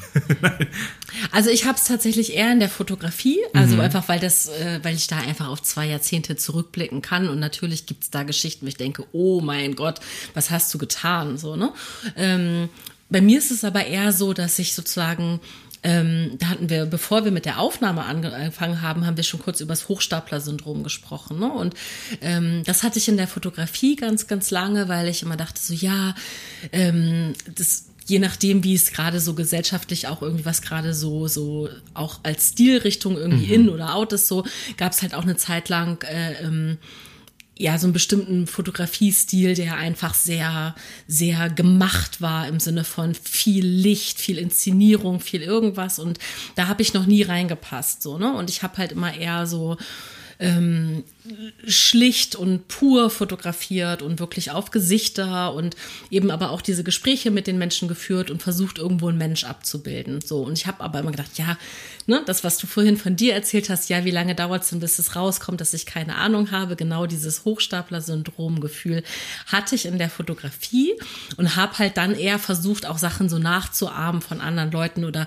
viel zu viel Blitzlampen benutzt oder eben versucht, ja, auch in Konzepten zu denken, so, ne? Und das, bis ich irgendwann gemerkt habe, nein, mein Talent, mein, was meiner Persönlichkeit entspricht, ist, aus dem Bauch heraus zu fotografieren, mit dem Herzen zu fotografieren, mich auf die Person einzulassen, so wie du es gerade sagst, dass du es bei dir im Podcast lernen musstest, sich auf die Person einzulassen. Und das hatte ich in der Fotografie irgendwann, dass ich gemerkt habe, ich darf total auf mich und mein Selbst vertrauen, äh, weil dann passiert automatisch das, dann komme ich automatisch dahin, worin ich gut bin. Und ich bin halt nicht gut in 17 Lampen und im Hintergrund explodiert noch was und keine Ahnung. Und wir haben noch irgendwie ein paar süße äh, Babytiger im Vordergrund, sondern so nenne ich bin halt eher so ein bisschen puristisch. Und dafür dann aber darin gut. Und das musste ich sozusagen lernen. Und das war aber total schön, weil das eben auch mir viel über mich selber ähm, beigebracht hat. Also weil ich auch eben verstanden habe, wie ich überhaupt als Mensch ticke und wo, wo so meine also e-, eben, wie gesagt, zum Beispiel, ich war nie so eine Träumerin oder als du, du hast erzählt, so, ah, du warst auch aufgeregt, wenn du irgendwie Menschen mit einem Berühmtheitsstatus getroffen hast. Das hatte ich zum Beispiel wirklich noch nie. Ne? Also das hatte ich auch in der Fotografie nie. Ich habe wirklich Menschen mit internationalem Bekanntheitsgrad schon fotografiert. Ne? Also ich habe Lizzo fotografiert zum Beispiel oh. so, aber ich bin dann nicht aufgeregt, so weil sie Lizzo ist, sondern ich bin dann eher aufgeregt, weil ich an dem Tag weil sie so laut ist, weil, weil ich eine relativ neue Kamera hatte und dachte, oh ah, Gott, ja, hoffentlich ja, ja. passiert das jetzt. Aber ich habe nicht diesen Respekt vor irgendeinem Status. So, das habe ich einfach nicht. Und das ist manchmal vielleicht auch etwas, was mir Excitement nimmt, ne, weil ich dann eben so ganz ruhig bleibe. Also ich bin dann nicht, oh mein Gott, ah, so, sondern ich bin dann so, hi, ne, und ich mache dann mein Ding. Und aber gleichzeitig ist es auch was, was mir total hilft, ne, und was mich irgendwie gut so durch, durchs Leben führt, weil ich einfach merke, ich begeg, versuche, also ich habe es mir nicht vorgenommen, sondern es steckt in mir drin, dass alle Menschen erstmal von mir denselben Respekt bekommen, unabhängig vom Status. Und das habe ich aber auch eine Zeit lang als was Negatives betrachtet, so, ne, dass ich irgendwie dachte, ich, ich, ich, ich dachte auch mit mir stimmt was nicht als Teenager, weil ich halt nicht Fan von irgendeiner Boyband war. Mhm. Also alle hatten irgendwie einen Crush auf irgendjemanden Berühmtes und ich hatte das halt nie. So, ich hatte nie einen Crush auf jemanden. Ich hatte keine Poster in meinem Zimmer hängen von keiner Boyband, von niemandem. Ist aber auch spannend. Aber das, was du gerade sagst, finde ich aber auch so schwer dieses Jahr. Das ist immer, alle Leute sagen immer, ja, du musst du selber sein und dann geht's los. Aber dann ist halt voll voll schwierig, vor allem wenn man so jung anfängt mit irgendwas oder so, dann halt so, wer, wer bin ich denn eigentlich? Das ist ja erstmal der, der erste Fakt. Und ich finde, man ist auch gerade so in künstlerischen Bereichen, was heißt künstlerisch ist jetzt, aber alles, was so Öffentlichkeit, ob es nur Fotografie, ob es irgendwie Perform, ob es irgendwas ist, selbst Moderation ist man so zwischen zwei Welten, weil das ist einerseits dieses Hochstapler-Syndrom, worüber wir auch schon geredet hatten, so nach dem Motto, ähm, ich kann das ja eigentlich gar nicht und muss ich jetzt irgendwie ist vielleicht weniger mehr oder so. Das ist voll schwierig. Auf der anderen Seite, und das habe ich aber auch schon gehabt, und das hast du bestimmt auch schon gehabt, sind so Sachen, die hast du ganz bewusst so gemacht.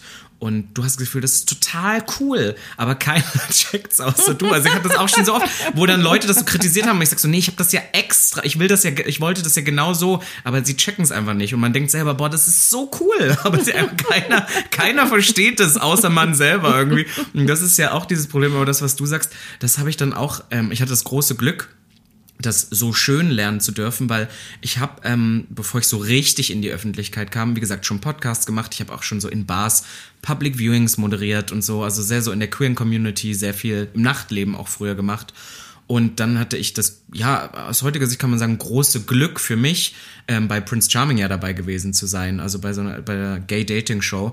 Und ich hatte eine sehr, sehr schöne Experience, weil normalerweise ist es ja eher so ein bisschen in Trash gesehen und ich hatte mich auch darauf eingestellt, wenn ich dorthin gehe. Ich wollte dort eigentlich nicht hin, weil ich eigentlich mich nie in so einem Format gesehen habe, aber zu der Zeit, da war tiefstes Corona und es gab halt auch für schwule Männer nix. Und ich habe immer das Gefühl, man hat viel gemacht, aber so der richtige, der richtige Wind und dann Flügeln, um sein, sein Charisma zu verbreiten, das hat immer so gefehlt. Und dann war halt diese Show, es war tiefste Corona, ich war so, komm, ich mach das jetzt und war bis dato auch oft würde ich jetzt sagen, ein bisschen drüber, weil ich sehr viel gerade so queere Personen, sehr viel, vor allem auch schwule, schwule Cis-Männer äh, in ihrer natürlichen Umgebung oder Drag Queens, die sind immer tendenziell ein bisschen lauter. Ich glaube, das liegt auch so ein bisschen an der Geschichte. Es ist immer so, wir hatten nicht den Platz, wir hatten nicht die Aufmerksamkeit und jetzt hat sich das so ein bisschen verwandelt. Man kriegt so ein bisschen Gehör auf einmal und dann müssen natürlich auch alle lauter schreien, um die lautesten zu sein. Und ähm, ich bin so jemand, ich bin eigentlich sehr aufgeweckt, ich rede sehr viel, ich bin sehr laut, aber sobald ich in einem Raum bin mit Leuten, die anfangen, sich gegenseitig zu über übertönen, bin ich meistens, gehe ich zurück. Und das habe ich immer als einen Negativpunkt gehalten, weil ich dann dachte, oh Gott, ja, aber meistens in so öffentlichen Situationen hast du halt mit charakterstarken Personen zu tun. wenn du zurückgehst, dann gehst du halt unter. Siehst du ja auch in vielen Fernsehshows, die Leute, die dann ruhig sind, sind die, die dann mal abkacken am Ende oder so. Und dann kam ich halt zu Prince Charming, erster Tag, und ich habe gedacht, oh scheiße, alle so laut. Und irgendwie war ich ja auch noch in mir drin, ich war so, boah, ich möchte denen jetzt nicht Ramsch, Ramsch, Ramsch, Trash vom Feinsten geben. Mir ist das nicht alles egal, wie ich hier rüberkomme. Ich möchte schon irgendwie aus dieser Show rausgehen und dann noch sagen müssen, äh, möchte, also ich möchte dann irgendwie sagen so, hey, ich stehe, wofür ich stehe. Und da waren aber andere Leute da und da hast du gemerkt, denen ist auch egal, was die Leute da draußen sagen. Die wollen halt Sendezeit um jeden Preis.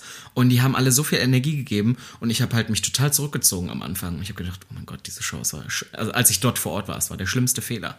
Dann ist aber so, sind die Leute halt nach und nach raus und ich hatte das große Glück, also ich bin ins Finale gekommen. Ich hatte also diese ganze Show und es war dann immer mehr, am Anfang kam ich kaum vor und je mehr Leute rausgingen, desto mehr hatte ich ja auch die Möglichkeit, mich dann so einzubringen und dann am Ende wurde diese Show auch sehr, sehr gut für mich geschnitten, möchte ich auch dazu sagen. Aber am Ende kam ich so gut in dieser Show rüber und ich weiß halt auch wirklich noch, dass eigentlich niemand mir gesagt hat, oh, nee, hat ihm nicht gefallen und ich hatte direkt nach dieser Show auch so tolle Möglichkeiten beruflich, weil ich halt aber nicht so drüber war und nicht so Vollgas, sondern weil man ein bisschen, bisschen zurückgeschaltet hat, die Momente, wo mir Platz gegeben wurde, genutzt hat und nicht immer dieses draufhauen, draufhauen, draufhauen. Und das fand ich irgendwie auch ganz spannend, weil ich das lange, sorry, das ist jetzt eine lange Story gewesen, aber weil ich lange gedacht habe, boah, man muss immer 150 Prozent geben und man muss immer alles Wichtige sofort raushauen. Das zum Beispiel ich vor drei Jahren wäre in diesem Gespräch ja auch ganz anders gewesen, weil ich hätte, glaube ich, ganz, ich möchte den Leuten sagen, dass das unbedingt ist und das bin ich auch noch und ich bin so toll eigentlich und das müssen die alles wissen, was ich mache. Und heute bin ich da viel entspannter, weil manchmal ja genau das gerade das ist was, weißt du, also dass es dann nicht so ist, dass ich dir jetzt gesagt habe, oh, und ich mache das und ich bin ja so cool, also dass ich kein Verkaufsgespräch mit dir führe, sondern dass ich halt wirklich sage, weißt du was, ich habe jetzt kaum immer über das geredet, was ich mache. Ich habe mich jetzt gar nicht so gut verkauft, aber ich habe dir erzählt, was mich gerade beschäftigt, was für das Gespräch gerade viel wichtiger war. Komm, Robin, hau raus. Was sind deine drei besten Eigenschaften? Ich habe keine Komm, Ahnung. Mach mal ein bisschen Eigenmarketing. ich glaube, ich bin lustig. Das sage ich immer. Nein, ich, ich, das fällt mir gar nicht auf. Ich finde es auch immer ganz schlimm, wenn Leute auch so äh, auch wieder Hochstapler-Syndrom. Ich finde es auch ganz schwierig, äh, sich so Jobtitel dann so, wenn man sagt, das und das, das macht man. Und ich finde, bis man damit nicht Geld verdient hat, ist es dann auch immer schwierig. Das ist für mich dann immer, dann darfst du es so nennen. Also, ist es so? Mhm. Ist das dein Maßstab? Mm, ja, so. Das heißt, das heißt, du musst mit der Musik Geld verdienen, damit du dich kann, Musiker nennen darfst? Ja, also ich würde jetzt nicht sagen, ich bin Sänger. Das, das, da bin ich einfach, obwohl ich es ja irgendwie bin. Ich mache meine eigene Musik so, ich, ich habe auch schon Sachen performt so, aber ich, das würde ich nicht, nicht machen, bis es nicht kommt. Ich sag Moderator auch erst, seit seitdem der Spiegel das geschrieben hat. Sie haben geschrieben, ich habe irgendwann mal einen Artikel im Sommer gehabt und da haben sie geschrieben, Moderator Robin Solf. Und da war ich so, jetzt darf ich sagen. Wenn der Spiegel das sagt, dann darf ich. Aber sonst finde ich das immer so, weil es halt nicht so zertifizierte Berufe in dem, Sinn, äh, in dem Sinne sind. Deswegen habe ich da immer Angst vor, das zu sagen. Gibt es bei dir was, wo du, wo du dich lange gescheut hast, äh, das zu sagen? So irgendwie ein Berufstitel oder so? Gibt es was, wo du, was eigentlich schon Teil deines deiner, deiner Brand, deines, deines Berufes war, aber wo du dann gesagt hast, das sage ich jetzt erstmal nicht bis zu dem Moment? Also ich habe das beruflich nie gehabt, so dass ich da irgendwie, also ich habe, wie gesagt, schon dieses Hochstapler-Syndrom, mhm. aber eher dann auf so Technik bezogen. Aber ich habe immer gesagt, ich bin Fotografin oder ich bin dies oder das oder ich mache Podcasts. Ich habe das, wenn dann eher im Privaten so, ne, dass ich dann irgendwie mich äh, klein halte oder eben, also ja, einfach nicht so traue zu sagen, was ich vielleicht wirklich auch kann oder, oder möchte oder so. Also da kenne ich das eher. Und das ist auch, äh, auch ein ganz großer, also das ist, das, das sind tatsächlich zwei Welten, in denen ich lebe. Also ich lebe in meiner beruflichen Welt in, enorm viel ähm, mit, mit enorm viel mehr Selbstvertrauen als Aber du musst dich ja auch verkaufen. Du musst dich im Berufsleben ja auch irgendwie verkaufen, oder? Ist es vielleicht auch das? Du so, nee, nee, hat gar nichts damit zu tun. Nee, ich hab, weiß nicht, ich empfinde das nicht so, als dass ich mich verkaufen muss, sondern als wäre das etwas, was einfach so natürlich gewachsen ist mhm. und wo ich irgendwo auf was zurückblicken kann und sagen kann, okay, das habe ich geschafft, das habe ich erreicht, darin bin ich gut. Ich weiß aber auch, worin ich nicht gut bin und was ich irgendwie outsourcen muss und wo ich Unterstützung brauche. Und im Privaten habe ich das Gefühl, dass ich da viel, viel äh, mehr hinterherhänge mit diesen ganzen Erkenntnissen. Also, dass ich einfach sehr gut beruflich funktioniert habe mein ganzes Leben lang, aber eben jetzt erst viel, viel, viel später irgendwie mir diese Frage stelle, nämlich wer bin ich überhaupt? Ne? Also, weil du gerade gesagt hast, es ist ja das Schwierige an dem, wer, also wenn man, wenn man direkt anfängt mit was Kreativem und man will man selbst sein, man will authentisch sein. Es ist ja aber eine dauerhafte Frage, die man sich ja, also man, man, man kommt ja nicht irgendwann zu der Erkenntnis, wer man ist und bleibt dann dabei, sondern man im besten Fall äh, ähm, wirst du dich ja auch noch enorm weiterentwickeln in deinem Leben. Und das ist auf jeden Fall mein Anspruch an mich, auch mich weiterzuentwickeln, immer weiter zu, zu wachsen, zu lernen, zu reflektieren. So so, ne? Und gar nicht irgendwie, dass es immer nur nach oben geht, sondern einfach immer nur wieder zu gucken, wo stehe ich denn gerade, wo, in, in welchem Punkt in meinem Leben bin ich so, weil ich auf jeden Fall so alt bin, dass ich sagen kann, ich habe auf jeden Fall auch schon Höhen und Tiefen und wieder Höhen und Tiefen erlebt. Also das ist irgendwo, ich kann Muster erkennen, ich kann Rhythmen erkennen, ich kann auf gute und schlechte Tage, aber auch gute und schlechte Jahre zurückblicken. So und das das macht mich ganz ruhig, so. Mhm. Also es macht mich irgendwie beruflich ruhig. Also an den Tagen, an denen ich Ängste habe und ich habe gerade viele Ängste. Ich glaube, es geht vielen Menschen gerade am Jahresanfang so zu sagen, oh Gott, wie wird das Jahr? Müsste, hätte ich, heute ist schon der 9. Januar, hätte ich nicht schon längst irgendwie mhm. starten müssen, machen müssen. No, das war zum Beispiel heute Morgen noch ein Thema mit einer äh, Freundin, mit der ich einen Kaffee getrunken und wir haben beide gesagt, boah, wir hätten doch schon dies und das machen müssen und haben uns so beide eigentlich so erzählt, wie ja, was wir alles nicht schaffen und wovor wir so Angst haben, ne? So und das war auch gut, sich da einmal abzudaten und zu merken, okay, man ist nicht alleine mit dieser Angst und gleichzeitig kann ich aber dann mir selber auch, ohne dass jemand anders das tut, entgegnen und sagen, guck mal, Birte, du hast schon wirklich auch Krisen überstanden. Du hast wirklich schon schlechte Zeiten gehabt. Das heißt, selbst wenn jetzt noch mal schlechte Zeiten kommen, hast du das Selbstvertrauen, dass du Lösungen finden wirst, um da wieder rauszukommen. So. Aber das finde ich toll. Das finde ich, das ich Hammer, die Einstellung. Weil ich kenne so viele Leute, die dann so in dem Moment, Selbstmitleid ist auch was Tolles. Also so, dass man mal kurz sich so ein bisschen mal einen Tag auch so, äh, so oder vielleicht auch länger mal so reinschweckt und sagt, ach, mir geht's so schlecht, so. Und das soll, das soll auch sein. Ich glaube, das brauchst du auch. Aber dieses, das finde ich super, dass du das sagst, weil das erinnert mich sehr. Ich habe Gott, ich habe es auf Social Media gesehen, aber da war irgendwie so ähm, mit so Höhen und Tiefen und dann so, wie es sich äh, in einer Woche anfühlt. Und dann ist da so eine Kurve und die ist halt Montag hoch, Dienstag tief, Mittwoch hoch. Also es ist halt ja. so total durchwachsen. Du denkst eigentlich, du bist total stagniert, weil deine Höhen genauso wie deine Tiefen waren. Und dann war so ähm, meine Kurve aufs Leben. Und dann ist das trotzdem so eine stetig wachsende Kurve, auch wenn sich auf eine Woche gesehen ganz anders anfühlt, dass du trotzdem so oder manchmal auch auf Monate, dass du zum, wie ich jetzt gesagt habe, ähm, boah, ja, letztes Jahr war echt ein, also letztes Jahr war für mich auch ein sehr hartes Jahr. Ich glaube, ich habe mein Leben so ein bisschen, ja, was heißt aufgeräumt, aber halt so, ich habe einige Sachen dann noch gemacht und bin umgezogen, bin mit meinem, äh, überhaupt das erste Mal mit jemandem zusammengezogen, so eine ordentliche Wohnung jetzt gefunden, habe mein Management noch gewechselt und es war viel, es war viel Drama auch irgendwie. Wir haben uns entschieden, meinen Podcast, den ich seit vier Jahren vorher gemacht habe, mit einer anderen Person nach vier Jahren aufzuhören, obwohl der super lief. So und äh, ne, da war viel so, oh, äh, Bammel auch beruflich so. Das hat natürlich dann auch privat war bei uns einiges was auch mit meinem Freund. Der hatte auch einige ähm, familiäre Verluste und so. Also es war einfach eine harte Zeit.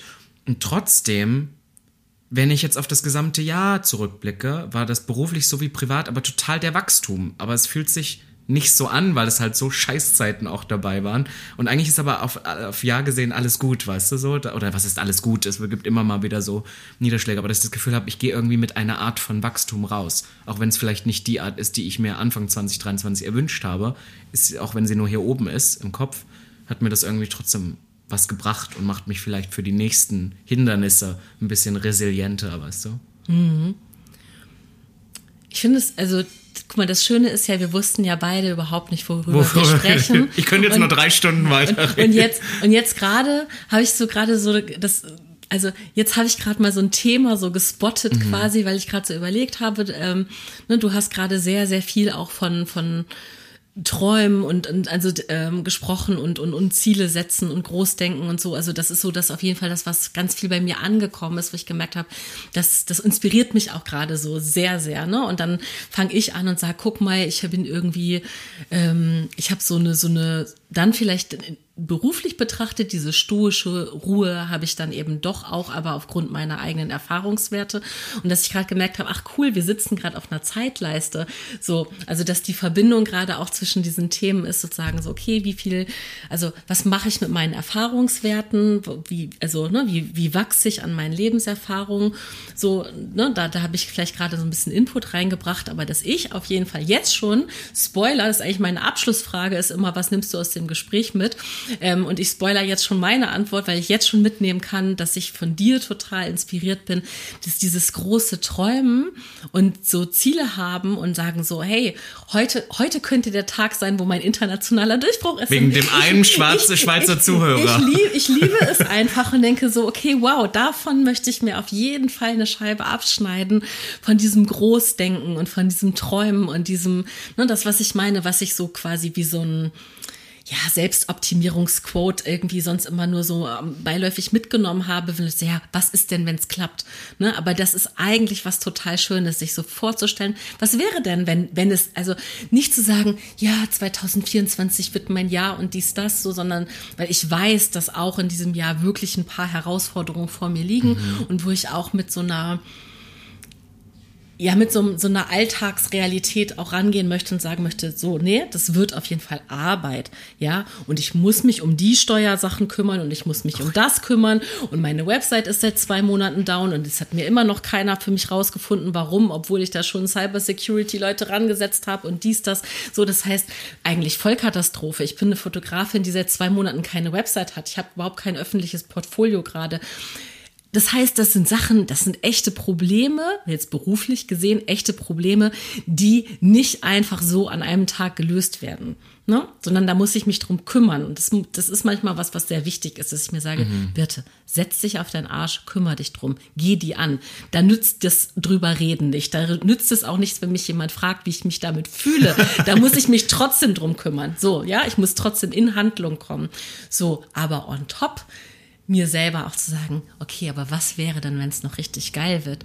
Und was wäre denn, wenn in diesem Jahr noch dies und das passiert? Und das mir ausmalen zu dürfen, das finde ich gerade einfach was ganz, ganz Schönes. Also das ist so, mm, also wir haben, Maggie sitzt ja mit im Raum, ne? Äh, bevor du äh, überhaupt äh, gekommen bist, haben wir kurz über das Wort äh, oder den Begriff vom Manifestieren gesprochen. Mhm. Und dass es eben so ein, ein, schwieriger Begriff ist für viele, weil damit irgendwie auch ja äh, komische Ideologien einhergehen können. Aber Trotzdem passt es gerade ganz gut, den wieder mit einzubringen, ne? weil es einfach darum geht, habe ich die Vorstellungskraft, mir einfach mein Leben so schön und so bunt und so bombastisch auszumalen, wie es nur geht. So, und das finde ich gerade, also das, das, ist sozusagen schon mein Zwischenfazit in diesem Gespräch, weil ich merke, dass das mir gerade Freude macht, mir das so vorzunehmen. Aber ich finde es schön, wie du es auch genannt hast. Das finde ich eigentlich sehr schön. Was wäre denn, wenn es klappt? Das finde ich sehr, sehr passend. Also, weil so gehe ich zum Beispiel bei vielen Sachen auch ran.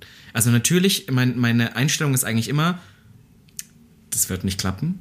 Aber was wäre denn, wenn es klappt? Und dann, also zum Beispiel, wie gesagt, ich bin jetzt nicht zum ESC-Vorentscheid äh, zugelassen worden aber you better know. Die Performance, das Outfit, die Tänzer, die Choreo, alles in meinem Kopf stand, alles. Also selbst die Lichtshow stand, weißt du, weil was wäre denn, wenn es klappt? So, das sind immer so, obwohl das so, so manche Sachen sind. Und manchmal ist es ja auch wirklich so, dass das Schlimme oder das Schöne ist, dass ich hasse das eigentlich immer, diese Träumerei im Sinne von dieses amerikanische Prinzip, so, oh mein Gott, ähm, irgendwie ist das, wie heißt das in Amerika nochmal? Jetzt habe ich diesen Spruch vergessen. Vom Tellerwäscher zum Ja, Millionär? genau, so ja. dieses the, the, American Dream. Einfach ja. so, du kannst alles, das hasse ich eigentlich, was stimmt einfach nicht. Und du kannst auch, also nicht jede Person kann alles erreichen. Und ich finde, manchmal muss man sich die Illusion auch, auch nehmen. Und ich finde das auch gut, im Hier und Jetzt so zu leben.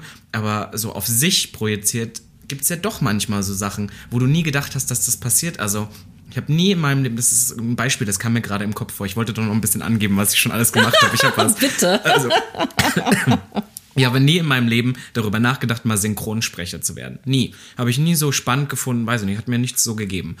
Und es muss eine Person muss Prince Charming damals, hatte ich ja vorhin so geguckt haben. Nur dieser, deswegen meine ich, wegen diesem einen Schweizer Zuhörer, ja. der mich international macht. Diese eine Person war für einen großen, ein großes Kino, nee, wie heißt denn das, so Studio in Deutschland, äh, Kinostudio in Deutschland so zuständig, also nicht Kinostudio, wie heißt das? Synchronstudio. So, nee, auch nicht, Ach aber so. wie, die, so was, wie, ja, Warner, so wie die alle heißen. Okay, ich hab den Namen Filmproduktion. Ist, ja, genau, Filmproduktion. Ja, ja. ja. So. Und die wusste schon, es kommt ein queerer Kinofilm nach Deutschland. Und ja. sie hat mich da gesehen und die wusste noch gar nicht, was überhaupt. Die hat gesagt, ich mag seine Stimme, ich finde ihn irgendwie sympathisch, ich möchte ihn für eine kleine Rolle besetzen. Und das wusste ich nicht. Das habe ich erst anderthalb Jahre später, äh, sie, haben die mich kontaktiert. Und dann habe ich wirklich eine kleine Rolle dort in diesem Kinofilm halt synchron gesprochen auf Deutsch. Und das ist ein kleines Ding, aber das ist so, das ist passiert, weil die irgendwann vorm Fernseher saß, das geguckt hat und sich gedacht hat, du, das machen wir jetzt einfach mal. Und so, das zeigt einem ja doch wieder, es kann ja doch mal so passieren, auch wenn das so passiert so einmal und dann nie wieder. Aber in dem Moment, finde ich, macht, hilft einem das so ein bisschen zu denken, was wäre denn jetzt, wenn die eine Person das heute hört und die sich sagt, du den Solf. den brauche ich. Und ich glaube, das hilft manchmal, diese, obwohl das total so, jeder würde sagen, okay, hör auf zu träumen. Aber ich finde, eigentlich ist das, das macht's ganz schön. Das inspiriert mich dann auch selber. Aber ich finde es auch schön, ähm, das klingt jetzt so richtig fies, das klingt jetzt so, als ob ich dich age-shamen will, aber das stimmt halt gar nicht so. Ich meine nur einfach, dass, also weil, Jetzt bin ich hier drin. Naja, okay. ich bin halt 26 und ich finde das manchmal ein bisschen immer lächerlich, wenn ich dann so auf meine Karriere zurückblicke, die basically drei Jahre alt ist. Und ich immer jetzt schon denke, oh, ich habe jetzt schon so viel versucht. Also wenn es jetzt in den, in den nächsten zwei, drei Jahren nicht funktioniert, dann muss ich mir auch was anderes überlegen. Und dann denke ich immer so, vor allem gerade in Deutschland, ich glaube, wir sind mit sehr vielen Social Media und Promi-Einflüssen aus der ganzen Welt so überschwemmt, so wo es dann wirklich ist. An einem Tag warst du Tellerwäsche, am nächsten Tag warst du Superstar. Oder auch so, ich habe jetzt gerade eine Tour, die ich vorbereite, so eine kleine Podcast-Tour, die wir zum Abschluss noch machen. Und es war halt nicht so, dass wir am ersten Tag ausverkauft werden. Aber komischerweise ist das Einzige, was du immer zugespült bekommst, ist Taylor Swift, die größten, ne, und immer sind alle Touren nach einer Stunde überall ausverkauft. Das ist aber nicht gang und gäbe. Und ich denke, gerade in Deutschland sehen wir auch, dass sich gesunde, krasse Karrieren auch nicht unbedingt von heute auf morgen aufgebaut haben, sondern die haben das halt 20 Jahre gut gemacht und sind konstant immer größer geworden, weißt du? So, ich weiß, wir haben vorher einmal über Barbara Schöneberger kurz geredet. Und ich weiß nicht warum, aber irgendwie ist die manchmal für mich so ein bisschen so eine kleine Inspiration dann doch, obwohl wir so unterschiedlich sind, aber einfach so, wie sie an Sachen herangeht, wie sie das macht, so. Und die war ja auch, ich weiß zum Beispiel, dass die am Anfang, als die hochkam, fanden die alle kacke. Das war so eine freche, laute, ich sage wieder Gänsefüßchen, laute Frau im Fernsehen. Das war ja, ne, es war noch eine andere Zeit und so und viele fanden die eher nervig und sie hatte mal den Ruf Quotenkillerin. Also wenn sie im Format war, ging die Quote nach unten. Und dann denke ich so, jetzt ist ja eine der größten Moderatoren, das kann man ihr nicht nehmen, sie ist eine der größten Moderatorinnen, die wir in Deutschland haben. So, obwohl die wahrscheinlich die ersten Jahre auch echt gehasselt hat, so. Und das finde ich, das, das finde ich so inspirierend dann irgendwie. Oder dass du mir dann noch sagst, hey, ich habe irgendwie eine Fotografiekarriere, auf die ich 20 Jahre zurückblicken kann. Und wahrscheinlich, wenn ich dir jetzt sage, ja, und ich habe jetzt die Karriere drei Jahre, und dann sagst du so, ja gut, wie war ich denn in meinem dritten Jahr, als ich Fotografie gemacht habe? Warte mal, bis du 20 Jahre das machst oder so, was sich da alles noch entwickeln kann und wie sich das auch verändern kann. Das finde ich irgendwie. Du hast es jetzt gar nicht so, du hast es eher so Bottomline gesagt. Du hast es jetzt gar nicht so direkt gesagt, aber das finde ich sehr. Weißt du, das gibt mir so, oh mein Gott, entspann dich, mach einfach so. Weil ich habe ja sicherlich auch oft mal so Zukunftsängste und so hat ja jeder auch irgendwie von uns. Mhm. Aber ich wollte dich eigentlich vorhin fragen, als du so auch nochmal erzählt hast mhm. mit dieser äh, Synchronrolle und so, ob du dich selbst als Glückskind bezeichnen würdest. Also weil du kommst, also du, du hast diese Energy, dass dir einfach aus, also dass du einfach, dass dir einfach die Sonne aus dem Arsch scheint. Entschuldigung, wenn ich ja, das so sage, aber so, bist du, bist du so jemand? Äh, ich, ja, jein, also ich glaube, wenn ich realistisch drauf gucke, hatte ich auch extrem viel Glück und habe auch extrem viel Möglichkeiten gut gehabt, aber dann denke ich wieder die Träume, die ich habe und bin so, ah, es könnte so viel mehr sein und ich stagniere und ich wollte ja noch das und das funktioniert einfach nicht. Ja, ich glaube, man muss sich da realistisch im Mittelfeld sehen, weil ich glaube, ich habe auch viele Sachen, die mir vielleicht gar nicht in dem Moment zustanden, bekommen aus Gründen, die total vielleicht auch für andere Leute dann unfair waren. So, aber vielleicht hat man, ja, es ist, es ist total die schwierige Frage. Ich glaube, ich glaube in, in, im Mittelfeld. Ich glaube so, ja, ich glaube, ich bin sehr so sunny side up irgendwie, aber ich glaube, ähm, realistisch gesehen habe ich auch oft so, dass ich denke, ah oh, nee, und ich hätte ja noch viel mehr und das ist voll unfair, weil ich gebe voll viel dafür und krieg das nicht und so. Das wäre auch Quatsch. Ich glaube, wenn wir uns heute so unterhalten, weißt du, ist es sehr so, ich glaube auch jetzt gerade wieder habe ich wieder voll so Energie, aber hättest du mich vor zwei Monaten gefragt, hätte ich wahrscheinlich gesagt, nein, keiner will mir irgendwas gönnen oder so. Es ist halt immer mal so, mal so, weißt du? Hm. Naja, wart mal ab, dann, wenn dann irgendwie in drei Jahren äh, du beim ESC stehst und ich dann hier die alten Podcast-Quotes rauskram und sage, hier hat der Robin gesagt, dass sein Outfit steht und sein, seine die Choreo steht. Ich hoffe, es ist Licht. dann noch die gleiche. Ich könnte mir vorstellen, in drei Jahren ist es so wieder eine ganz andere. Stell, äh, stellt Tanzt du selber eigentlich? Vor. Also du tanzt auch selber. Äh, ich, ich, das ist was, was mich extrem ärgert, ist, dass ich alles Mögliche schon mal angefangen habe, aber für das, was ich heute mache, habe ich halt wirklich gar keine gar keine Rücklage, auf die ich mich beziehen kann. Ich habe halt Modemanagement studiert und jetzt könnte man sagen, ja, das hilft dir vielleicht in deinen Outfits, aber das ist eigentlich Bullshit, weil hm, das hätte ich auch so, da, da, da wäre ich auch ohne das Studium jetzt hier, weil das ist halt eher so, ich sehe das und dann will ich das auch oder ich habe da Ideen, aber mein Modestudium hat mir eigentlich nichts gebracht und manchmal wünschte ich mir wirklich, ich habe so Freundinnen, die haben zum Beispiel eine Musical-Ausbildung gemacht. Und ich habe, als ich 17 war, auch in Halle, wo ich herkam, hatten wir eine Oper, da habe ich auch ein Musical gespielt. Und das wäre total schlau oder das wäre total passend gewesen, danach ein Musical zu studieren. Habe ich aber nicht gemacht, weil ich immer dachte, damit verdienst du halt keine Knete. So. Und dann war, ist es halt wirklich so, dass ich das nicht habe. Also ich kann auch nicht tanzen. Ich mache das jetzt und versuche so Choreo und quäle mich dadurch. Aber ich habe eigentlich keine Grundlage. Ich habe noch nicht mal einen klassischen Tanzkurs gemacht damals mit 13, 14. Ich kann wirklich gar nichts. Und dann ist es auf der anderen Seite auch wieder, dass ich denke, okay, aber irgendwie ist man heutzutage auch anders als früher. Man ist sehr viel für die Selbstvermarktung zuständig. So Social Media Kanäle pflegen, Reels. Ich produziere ja auch für KundInnen auch Reels und sowas. Und überhaupt da sich über, ich musste mich da über Jahre reinfuchsen, dass ich jetzt halbwegs ein decent Reel irgendwie erstellen kann. Aber ich denke so, oh, ich habe zum Beispiel Freunde, die haben, die haben Fotografie studiert. Die können sich das alles selber machen. Ich habe sogar einen Freund, der hat halt, der ist Fotograf Jahre gewesen und hat Musical studiert. Er ist jetzt Comedian, aber er kann halt trotzdem, er kann halt so von so vielen seiner Ausbildung oder sowas profitieren für sich selber, weil er sich das eben mal so selber machen kann. Und das ärgert mich manchmal, dass ich für das, was ich heute mache, so wenig mitgenommen habe, so, wo ich dann denke, hätte ich das mal gewusst, hätte ich mir das Modischstudium gespart. So, jetzt, jetzt muss ich hier kurz, Einschreiten. jetzt muss ich kurz hier diese Alterskarte spielen. Sorry, das geht nicht anders.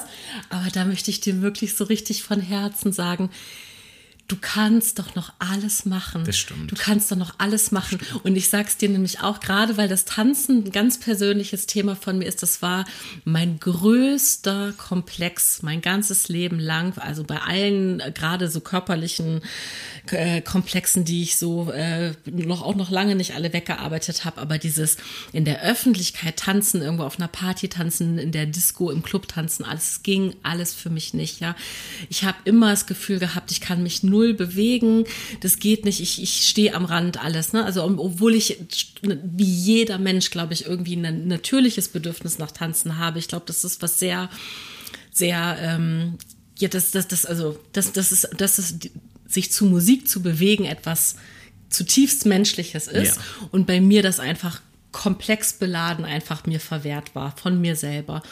Und ähm, ich habe, warte, so jetzt, ich werde 45 dieses Jahr, ja.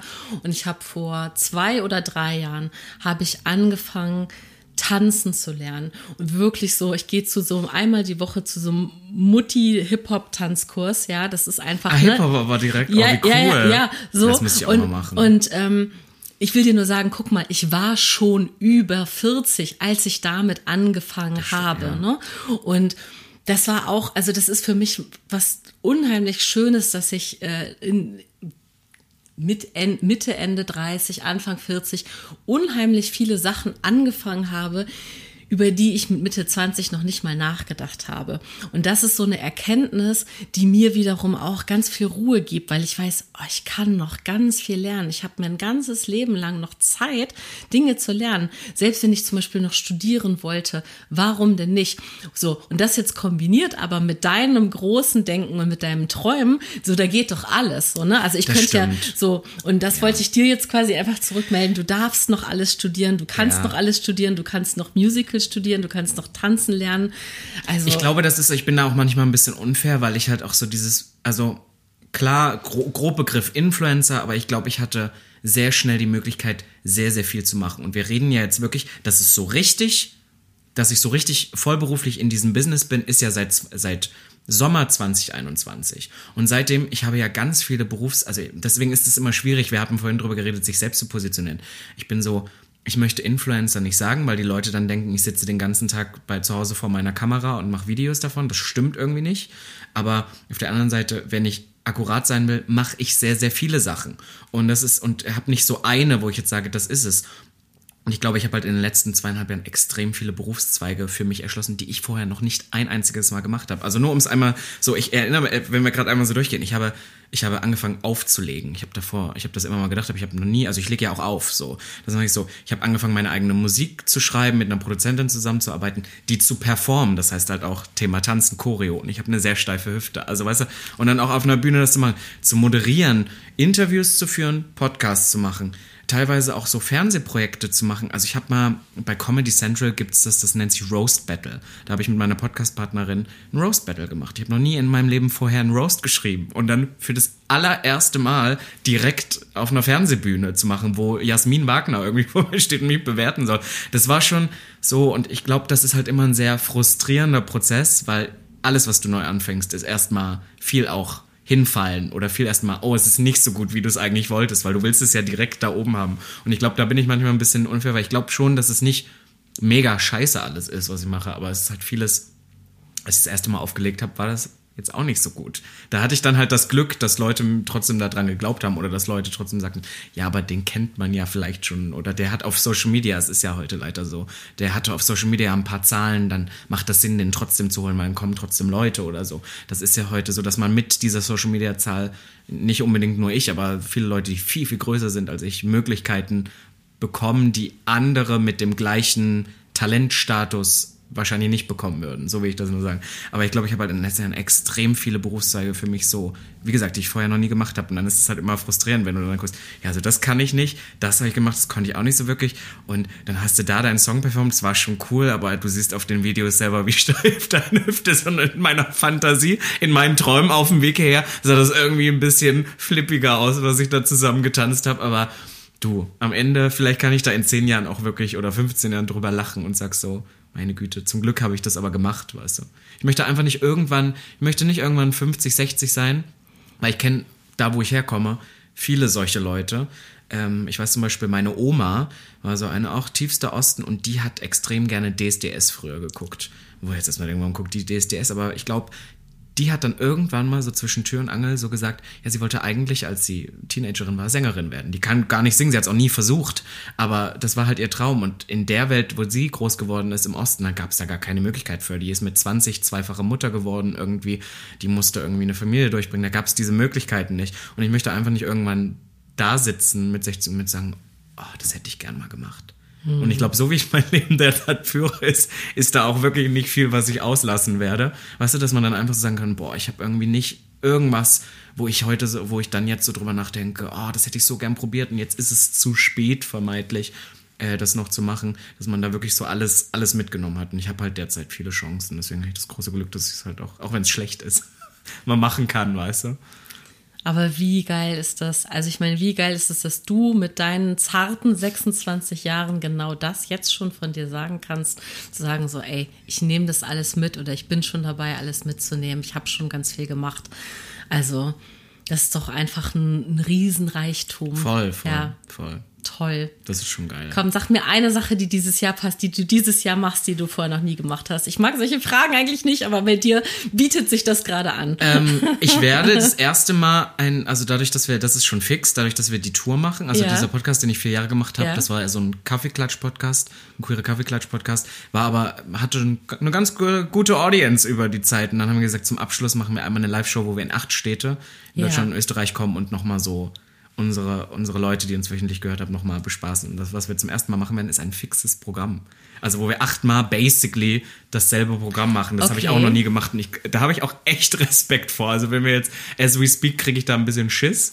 Aber das ist zum Beispiel was, was, ich, was neu sein wird. Das wird nochmal eine ganz andere Art von Darbietung werden. Ja, das ist fix. Du wirst es rocken. Ich Richtig schau gut. mal. Ich schau mal. Wirklich fingers crossed. Mal Sehen. Absolut, von meiner Seite auch. Wenn nicht, komme ich Also, in einem Dreivierteljahr nochmal wieder und sage dir, eine, gibt's eine Show in Berlin? ja, gibt eine Show ja, in Berlin. gibt's schon ein Datum? Ja, ähm, 1.4. Alles klar. Aber das ist halt, das ist dann für dich, es ist Osterzeit. Es ist Osterzeit, Ach da so, sind viele, ja. Da haben, haben mir jetzt schon Leute gesagt. Aber ich habe so, ich habe Audi, das ist für viele immer, vor allem wenn man Kinder hat, ist es immer schwierig. Ist so Osterzeit ist immer schwierig. Das wurde ja, mir ja, schon berichtet. Ferien und so. Ja, ja, das, genau. hast, das hast du schon gut auf dem Schirm, das Siehste? stimmt. Ja. Siehste? ja, Ach ja. Naja, mal schauen, mal schauen, was wird. okay. Robin, ich habe so jetzt gerade das Gefühl, wir sind so an dem perfekten Abschlusspunkt gelandet, weil wie du gerade schon sagtest, wir könnten doch drei Stunden ja, wir weiter quatschen, so, aber jetzt irgendwie, auch gerade weil du nochmal so zurückgegangen bist vom Thema und gesagt hast, ah, und da, wo ich herkomme und mit 50, 60, das hat irgendwie für mich so ganz gut Mhm. diesen Gesprächskreis geschlossen. Weswegen ich zu meiner äh, äh, gespoilerten Abschlussfrage komme an dich, nämlich was nimmst du dir aus diesem Gespräch jetzt für dich mit, ganz spontan? Eigentlich, ich habe es schon so ein bisschen gesagt, äh, ich finde es gut, weil wir beide jetzt so ein bisschen so reflektiert haben, äh, sehr viel Motivation dann doch wieder. Das klingt jetzt doof, weil ich glaube, ich komme auch immer rüber, als ob ich extrem viel Motivation habe, dass das nicht das Problem ist. Aber man hatte dann doch so Selbstzweifel und denkt immer so, ah, und auch gerade das zu wissen, das ist schon cool und das ist schon, ich darf vielleicht auch manchmal nicht zu viel über alles nachdenken, sondern es halt wirklich dann direkt mitnehmen oder so. Also sehr viel Motivation für auf alle Fälle dieses Jahr und alles, was noch, was noch kommen mag. Doch, das nehme ich mit heute. Mega, voll gut.